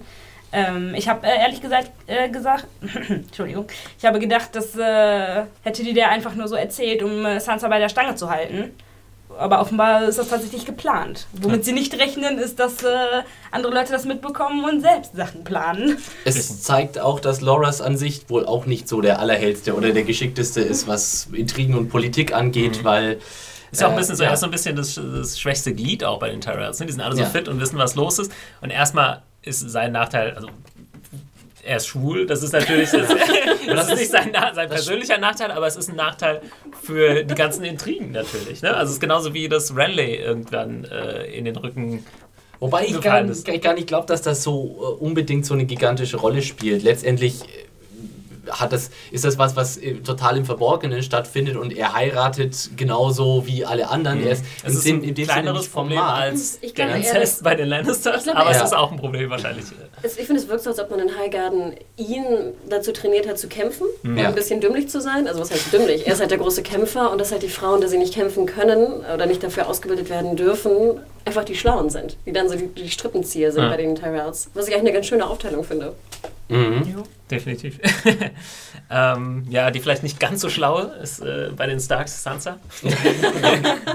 Obwohl sie jetzt ja sogar ein bisschen Fingerspitzengefühl äh, zeigt, als sie dann äh, Littlefinger sagt, na, ich komme wahrscheinlich nicht mit, und sie hat ihn auch angelogen. Genau. Also sie hat nicht, äh, ausnahmsweise mal nicht so, ja, ich soll den Loris heiraten. Genau, sie hat vor allem nicht gesagt, warum sie. Ja, dann hat ihn echt einfach stumpf ins Gesicht gelogen und gesagt, ach ja, das äh, tät mir so leid, wenn dir was passieren würde. Aber natürlich wusste das ja Littlefinger zu ja, diesem Zeitpunkt schon, leider. war ihr natürlich ein Punkt voraus. Ich muss sagen, ich fand wieder das Spiel von Aiden Gillen in der Szene sehr gut, weil er ist ja wirklich er kommt ultra creepy rüber als so Littlefinger. Das, das, der, der, so schmierig haben wir, glaube ich, Littlefinger auch noch nie gesehen, wie in dieser Szene jetzt mit Sansa. Äh, er war schon schmierig in der vorigen Szene mit Sansa in der bisherigen Staffel, aber das äh, ist vom Schmierlevel, schlägt das nochmal. Und er kann so richtig, du wolltest so richtig, geh weg von mir. Ich fand aber schon bei The Wire Ekelhafter war typ. so. Er hat ja so, so diese Art sagen. des Sprechens, ne? der Mund ist schon so, ja. oh, das finde ich schon creepy, wie er es rüberbringt. Und ich glaube, ähm, man hat das schon auch gesehen, also ich fand es eben sehr, sehr gut äh, von ihm in seinem Gesicht so ein bisschen so, also die Enttäuschung darüber so. Wie, ah, okay, wie die, wie die Mutter, so die Tochter. Jetzt konnte ich schon bei der Mutter nicht landen. Jetzt habe ich schon da endlich alles groß äh, kompliziert fingiert, dass ihr Mann äh, um die Ecke gebracht würde und ich dann hinterher nochmal ankam und nix war's. Jetzt nicht mal bei der Tochter klappt's. Aber er versucht es zu also, überspielen, weil er weiß, dass er jetzt mit Aggressivität oder so auch nicht weiterkommen ja. würde. Gerade nee, bei nee. Sansa, wo man sehr vorsichtig sein muss. Ich finde es auch so witzig, wie er sein Schiff dann preist, ne? dass ja. es irgendwie sehr schnell sei und schön und so. Ja. Euphemistisch. und er hat auch immer diese schönen äh, Sinnsprüche im Sinne von, das ist das Problem, wenn man Ziele erreicht, merkt man, dass man irgendwas ganz anderes wollte. Ja. Aber ich war auch ein bisschen irritiert, weil ich nicht damit gerechnet hätte, dass er einfach sagt, hm, ja okay, dann halt nicht, tschüss. Also ich, hab, ich erwarte jetzt halt, dass noch irgendwas kommt, dass er darum, dass er noch darum kämpft, weil... Ich dachte, das ist jetzt so das nächste, der nächste Schritt in seinem Spiel, ne? Ja. sie irgendwie zu überzeugen. Naja, er muss, also wir wissen ja dann in der nächsten Szene, die macht ja dann schon klar, dass äh, Littlefinger ja eigentlich nur mit dem mit dem Finger zucken muss. Und schon sind Sansas Hochzeitspläne wieder vom Tisch. Genau, denn es gibt äh, bei Tywin neue Hochzeitspläne.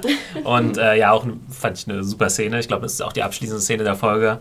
Äh, ja, Tywin, Cersei und Tyrion treffen sich und Cersei sitzt da mit so einem ja. breiten Grinsen, was ihr sehr schnell dann wieder aus dem Gesicht fällt. Ähm, genau, also die Tyrells haben die ganze Zeit geplant, wie sie quasi, ja, Tywin erwähnt es dann nochmal. Sansa ist quasi der Schlüssel zum Norden. Sollte Rob äh, getötet werden und sollten seine ganzen anderen Geschwister tot sein, ist sie eben die letzte Stark sozusagen und deswegen enorm wichtig. Und die Tyrells äh, versuchen sich da jetzt einzuheiraten und dementsprechend mehr Macht zu bekommen. Und Tywin weiß genau, ja, da muss ich gegen vorgehen. Und äh, bringt einen neuen Gatten ins Spiel für Sansa und das ist äh, nämlich Tyrion. Und ja. Ähm, ja, wie reagiert er darauf? Er ist ziemlich geschockt. Gar nicht so sehr, weil er glaube ich, nicht die Macht nicht möchte oder so, sondern weil er sagt, das ist einfach unmenschlich. Ne? Sie kann jetzt keinen Lannister heiraten, obwohl die Lannisters für den Tod ihres Vaters verantwortlich sind. Also auch, wie auch fast ein bisschen, als ob er, ob sie ihm leid tut, jetzt mit ja, ihm verheiratet zu genau, werden. Genau, ja. Also kleinwüchsig, ne? genau, seine, seine Verletzung und dass es einfach nicht passt. Ne? Du kannst jetzt nicht diese 13-jährige, 14-jährige, wie auch alt auch immer sie ist, sie mit ihm verheiraten, das geht nicht. Und es einfach eine Schmach für sie ist, weil Tyrion im Grunde eine Witzfigur ist genau. für die Weltöffentlichkeit in Westeros. Ja, das kriegt man vielleicht in der Serie auch nicht so ganz mit. Man hat es in der zweiten Staffel mal gesehen, dass er von dem Volk so als The Little Demon Monkey bezeichnet wird. Ähm, aber Tyrion ist eine verhasste Figur sozusagen ja, in, in, in, in gesamten sieben Königreichen. Ja, ein, halber Mann, ne? Ja. Also nicht mal ein richtiger Mann. Das kommt noch äh, erschwerend hinzu. Aber es war schon, es war einfach königlich zu sehen, wie äh, Cersei wie da mit überbordender Begeisterung äh, Tyrions Schicksal da so begleitet dann auf einmal. Da ja. merkt man dann genau ihr aktuelles Problem. Ne? Ja. Sie, sie kriegt nicht mehr alles mit. Sie denkt, sie weiß Bescheid, aber weiß sie dann im Endeffekt doch nicht, weil Tywin dann um die Ecke kommt und sagt, ja. Und sie kann auch nicht Schauspieler. Ne? Wir haben ja gerade mhm. bei Littlefinger gesehen, dass der sehr gut seine Gefühle einfach verdecken kann und sie freut sich halt wie so ein kleines Kind. Ja, genau. Tyrion sagt ja, dann guck mich nicht so an. Sie soll nicht nervös. Ja. Die beiden waren echt wie Kinder auch in dieser Szene. Ja. Sie ist halt so, ne, ne, ne, ne, ne. Und dann kam Tywin und hat sie beide fertig gemacht und sie saßen dann da einfach wie so. Ja zwei Kinder, die keinen Nachtisch bekommen. Ja. Also ich habe ja sowieso das. immer Mitleid mit Cersei, deswegen hatte ich natürlich doppelt Mitleid und ich fand, es wurde auch sehr deutlich nochmal in der Szene, dass sie einfach nicht nochmal verheiratet werden möchte. Ja. Egal mit wem. Ne? Dass sie ja. so gelitten hat unter dieser Heirat mit Robert, dass sie das nicht wiederholen möchte. Also du dachtest ja fast, jetzt fängt sie an zu weinen und auf dem Boden rumzuschlagen. Da war sie erst so. mit einem Säufer verheiratet, jetzt soll sie mit jemandem verheiratet werden, der sich nicht für Frauen interessiert. Kein viel besseres Schicksal. Ja, wo ich aber auch dachte, für sie, ja, who cares? Ganz ja. ja. Heirate ihn Er will ja dann gar nichts von ihr wissen. Ja. Oh Gott, da, mich würde mir die Reaktion von Loras dann äh, interessieren, wenn er erfährt, dass er Cersei heiraten muss. Das ist bestimmt genauso begeistert, mindestens. ähm, ja, aber es war äh, auch das Schlussbild. Äh, einfach die Tatsache, dass dann Tywin einfach auch nochmal klar macht, Cersei vor allem klar macht, im Moment, es geht hier nicht um den Fuck-up Tyrion, es geht hier genauso um dich als Fuck-up. Du bist genau, du hast genauso versagt wie er. Ja, und er kommt, geht dann auch raus mit diesem meine beiden Kinder, jetzt ist Schluss mit diesem Unsinn. So, jetzt, ist, jetzt wird, jetzt wird gemacht, was ich sage und ihr haltet jetzt einfach die Klappe. Ja, und die ja. haben doch genug Charme schon über uns gebracht. Ja. Und es wirkt ja auch so, ja. als ob er weiß, dass einfach hier Cersei mit, mit Jamie diese Kinder gezeugt hat. Genau, das wollte ich natürlich gerade noch ansprechen. Also ich, ich glaube, tief im Innersten weiß er es. Er kann es, glaube ich, sich nicht so wirklich gestehen, weil er sagt ja nur über die Gerüchte, die schon existieren und so weiter. Also er sagt nie, mhm. das ist ja so, was soll das? Selbst wenn er also er könnte ja auch sagen, ja, ich weiß das, aber ich leugne es natürlich vor allen Leuten, aber er leugnet es, glaube ich, immer noch vor sich selbst, obwohl er es irgendwie weiß. Ne? Ich glaube nicht, dass er es vor sich selbst leugnet. Ich glaube, dass das einfach, das ist so unaus, das spricht man einfach nicht aus, selbst im, im, im innersten Kreis. Oder das sagt nur Tyrion zu Cersei, wenn er sie irgendwie verletzen möchte. Mhm. Aber ja, ich glaube, Cersei hat sich immer gedacht, sie kann dieses Geheimnis irgendwie weiter durchziehen und äh, jetzt wird ihr bewusst, dass das absolut nicht geht und dass, dass das tatsächlich Schaden hinterlassen hat. Dass man da nicht einfach sagen kann, nö, ist nicht passiert. Ja, weil Cersei auch immer, und das hat sie auch immer gegenüber Joffrey so äh, klar gemacht, so, so wie, du kannst dir die Wahrheit selbst zimmern. Es ist egal, was passiert ist, solange du nur hinterher überzeugt bist von dem, was du denkst und das so projizierst, ist egal, was wirklich passiert ist. Aber jetzt, merkst, jetzt merkt sie einfach auch selbst, das ist nicht so. Die Wahrheit holt sie, holt sie immer ein. Und dieses Schlussbild, wo Tyrion und äh, Cersei dann da sitzen und so total betröppelt auf den Tisch gucken und es blendet, die Kamera fährt so weg und hat so den Lannister-Lion äh, auf der einen Seite des Bildes und sie beide auf der anderen. Grandios komponiert, also super. Aber hier möchte ich noch mal was äh, über Littlefinger aufwerfen, mhm. ähm, weil wenn er jetzt halt ihnen die ähm, Informationen geliefert hat, ja, äh, es ist geplant, dass Sansa Loras heiratet und die dann halt sozusagen dagegen äh, angehen. Damit verliert er selbst ja auch Sansa. Er wollte sie ja. Nein, nein, nein. Dadurch, dass, dass er sagt, sie muss Tyrion heiraten, gewinnt er eventuell Sansa ja wieder zurück, weil sie keinen Bock mehr hat zu bleiben. Ja, sie wird wieder hm. mit ihm fliehen weißt du, wollen. Du würdest ja auch vielleicht lieber mit Loras verheiratet sein als mit Tyrion. Ja, doch. Eventuell. Wie? Kein Bock auf Peter Dinklage oder was? ähm, Nee, ich finde gut, dass du es nochmal ansprichst, weil diese ganze Sequenz, die wir jetzt, äh, im Grunde all diese King's Landing-Szenen, die wir jetzt besprochen haben, das war so ein schönes Lehrstück darüber, dass Littlefinger die eigentlich alle in der Hand hat. Im Grunde diese ganzen Querelen, die sie gerade so spielen, die, die spielen ihm eigentlich voll in seinen mhm. Plan rein. Und egal, was diese ganzen Familien untereinander auskann, er muss eigentlich nur kurz mit der Wimper zucken und John hat er sie wieder da, wo er sie haben möchte. Und was, was ja? ich schön finde, er muss gar nicht, man weiß gar nicht, dass er daran schuld ist. Also er ja, kann es so nee. sehen, ne, dass, also sähen, dass äh, man nicht weiß, dass Littlefinger dahinter steckt. Hm. Ja, ja Littlefinger, die Figur vielleicht, die wirklich den steilsten Aufstieg auch seit der ersten Staffel hinter sich hat. Ne? Ja, zweifellos. Ja, also bei Ned Stark äh, wusste er schon genau, wie er ihn zu spielen hat, sozusagen. Und dann ging es immer weiter und immer weiter. Und das jetzt Harrenhal hat er ihm, wurde ihm übergeben, er soll dieser Aaron heiraten und so weiter. Das haben auch, glaube ich, da hat vielleicht selbst Tywin das nicht so auf nee. dem Schirm. Äh, dass der vielleicht, das ist aber das, was Varys letzte Folge gesagt hat, äh, das ist der Mann, auf den man aufpassen muss. So. Ja. Und, er weiß ja auch gar nicht, was er wirklich will. Ne? Also er, ja. was will der überhaupt? Und mit wem will er dann nachher den, den Iron Throne scheinbar haben? Das ich glaube, er wurde, er wurde mal gefragt, was er eigentlich will. Äh, in der, ich weiß nicht, ob das Ende der ersten oder irgendwann in der zweiten Staffel war und seine Antwort war absolutely everything. ja, ist glaube ich äh, so die Entsprechung vom Oberbanker im kapitalistischen System. Einfach nur noch Geld machen um des Geldmachens willen. Also einfach nur Macht haben um. Das Goldman Sachs. Äh, genau, um, um der Macht willen. Also, ja. Das wird auf jeden Fall noch interessant zu sein, wie es da weitergeht. Ähm, ich glaube, wir sind durch für heute. Wir sind auch schon bei 90 Minuten knapp. Äh, noch ein kleines Schlussfazit. Also für mich war, die, war das eine ziemlich starke Folge, vor allem wegen den sehr emotionalen Szenen. Also ich war jetzt bei einigen Szenen echt drin, so gerade bei, bei äh, Jamie und Brienne bei der Szene und fand auch die Szene mit Jon Snow und Ygritte schön. Also oft gucke ich mehr so auf die politischen Intrigen und so weiter, aber diesmal haben mich die Szenen auch emotional echt äh, mitgenommen. Und äh, deswegen fand ich es eine ziemlich, ziemlich starke Folge. Das äh, sehe ich genauso. Ich fand es äh, eine ganz tolle Folge, auch wegen der emotionalen Sachen, die da passiert sind. Aber es sind halt auch in der Handlung sehr wichtige Sachen passiert oder beziehungsweise ins Rollen gebracht worden. Ähm, und man merkt einfach, jetzt wird es langsam echt ernst. Wir sind jetzt in der äh, Mitte der Staffel angelangt und jetzt geht es echt aufs Finale zu. Ja, ich hatte also auch wieder so eine Folge, wo ich einerseits sage, viele starke Einzelszenen, gerade am Anfang der geil gemachte Kampf, dann Jamies äh, Szenen, äh, aber auch äh, ja, die äh, Höhlenszene zwischen, zwischen äh, John und Egrid haben wir, haben wir lang drauf gewartet.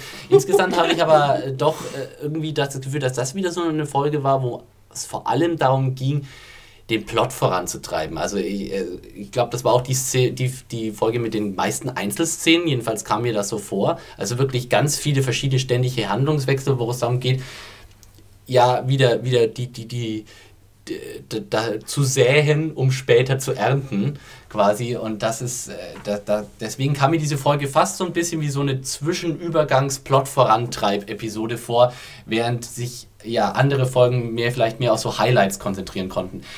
Im Gesamtvergleich fand ich so die anderen beiden vorhergehenden Folgen etwas stärker, gesamt gesehen. Würde ich dir auch recht geben, Philipp. Ich hatte komischerweise auch mehr Spaß, die zu schauen. Ich fand sie war noch ein bisschen witziger. Nicht, dass ich unbedingt Humor brauche bei Game of Thrones. Das würde auch ohne funktionieren. Aber klar, ich fand die Jamie-Szene natürlich bombastisch. Und ähm, insgesamt würde ich aber auch sagen, dass die anderen äh, Episoden fast ein Tick runder waren für mhm. mich. Nichtsdestotrotz natürlich wirklich für die Mitte der, der Serie eine, eine sehr, sehr gute Folge. Und nach dem, dem bombastischen Ende, äh, natürlich in der, in der letzten und in den vorletzten Folgen, obwohl, nee, es war in der vorletzten, stimmt.